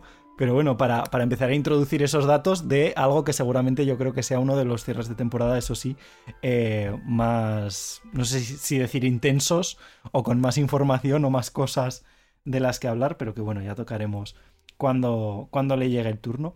Y, como siempre, mm, os invitamos al tema Discord y algo que yo ya no sé en qué momento deberíamos hacer, pero para que la gente no lo deje pasar, eh, vamos por el programa 5, si no me equivoco. Sí. Ah, sí. ¿Puede ser? Hay que ir anunciando ya. Quedará. claro, es que me parece una tontada, pero, pero queda poquito. Bueno, poquito, quedan cuatro programas aún, pero que es que luego se pasa el tiempo volando. Ese programa 10 del especial de los oyentes, o sea que dejadnos preguntas por cualquier lado y yo creo que a partir de ahora va a ser una dinámica que hasta el programa 10 voy a intentar acordarme, porque no voy a prometer nada, pero bueno, eh, voy a intentar acordarme y, y, yo creo que ya es momento de empezar a recogerla, porque luego avisamos un par de programas antes y la cosa se desmadra. Entonces, creo que, eh, para que lo tengáis ya de antemano. Sí, creo, creo que voy a hacer además un, un canal, aprovecho y lo, y lo comento. Eh, Ah, que se, me ha, ostras, se me ha pues ocurrido sí. ahora, pero, pero creo que puede estar bien para Sí. un poco pues recopilar, ¿sabes? Que no sean preguntas que se queden por ahí perdidas entre varios comentarios y eso, sino sacar un canal en. Discord que sea solo para el tema de, de las preguntas. Lo abriremos para el programa, lo cerramos luego, lo abriremos la temporada que viene. si no, no, no podríamos estar respondiendo preguntas No, toda pero la está, vida. está guay la idea. Además, si lo tenemos ahí, ya está todo mu- mucho más recogido. no Sí, por eso. Vamos, a- Pues sí. aparte, por supuesto que si alguien quiere eh, escribir a través de redes, de correo y sobre Por todo recordad eh, por los audios también, ya un poco más adelante ya anunciaremos, Sí, volveremos a compartir enlace las audiolechuzas. para que eso, para que lo mandéis por audio, pero, eh, pero bueno, yo creo que por Discord puede estar bien tener un canal para eso y así no se pierde por ahí. Claro, está ahí bien controlado. Me parece correcto. Me parece correcto. Pues eh, bueno, damos por cerrado el programa de hoy. Esperamos que lo hayáis disfrutado mucho. Y ahora yo creo que ya sí que sí. Nos escuchamos en el siguiente programa. Adiós. Hasta, luego. pronto. Adiós, queridos oyentes.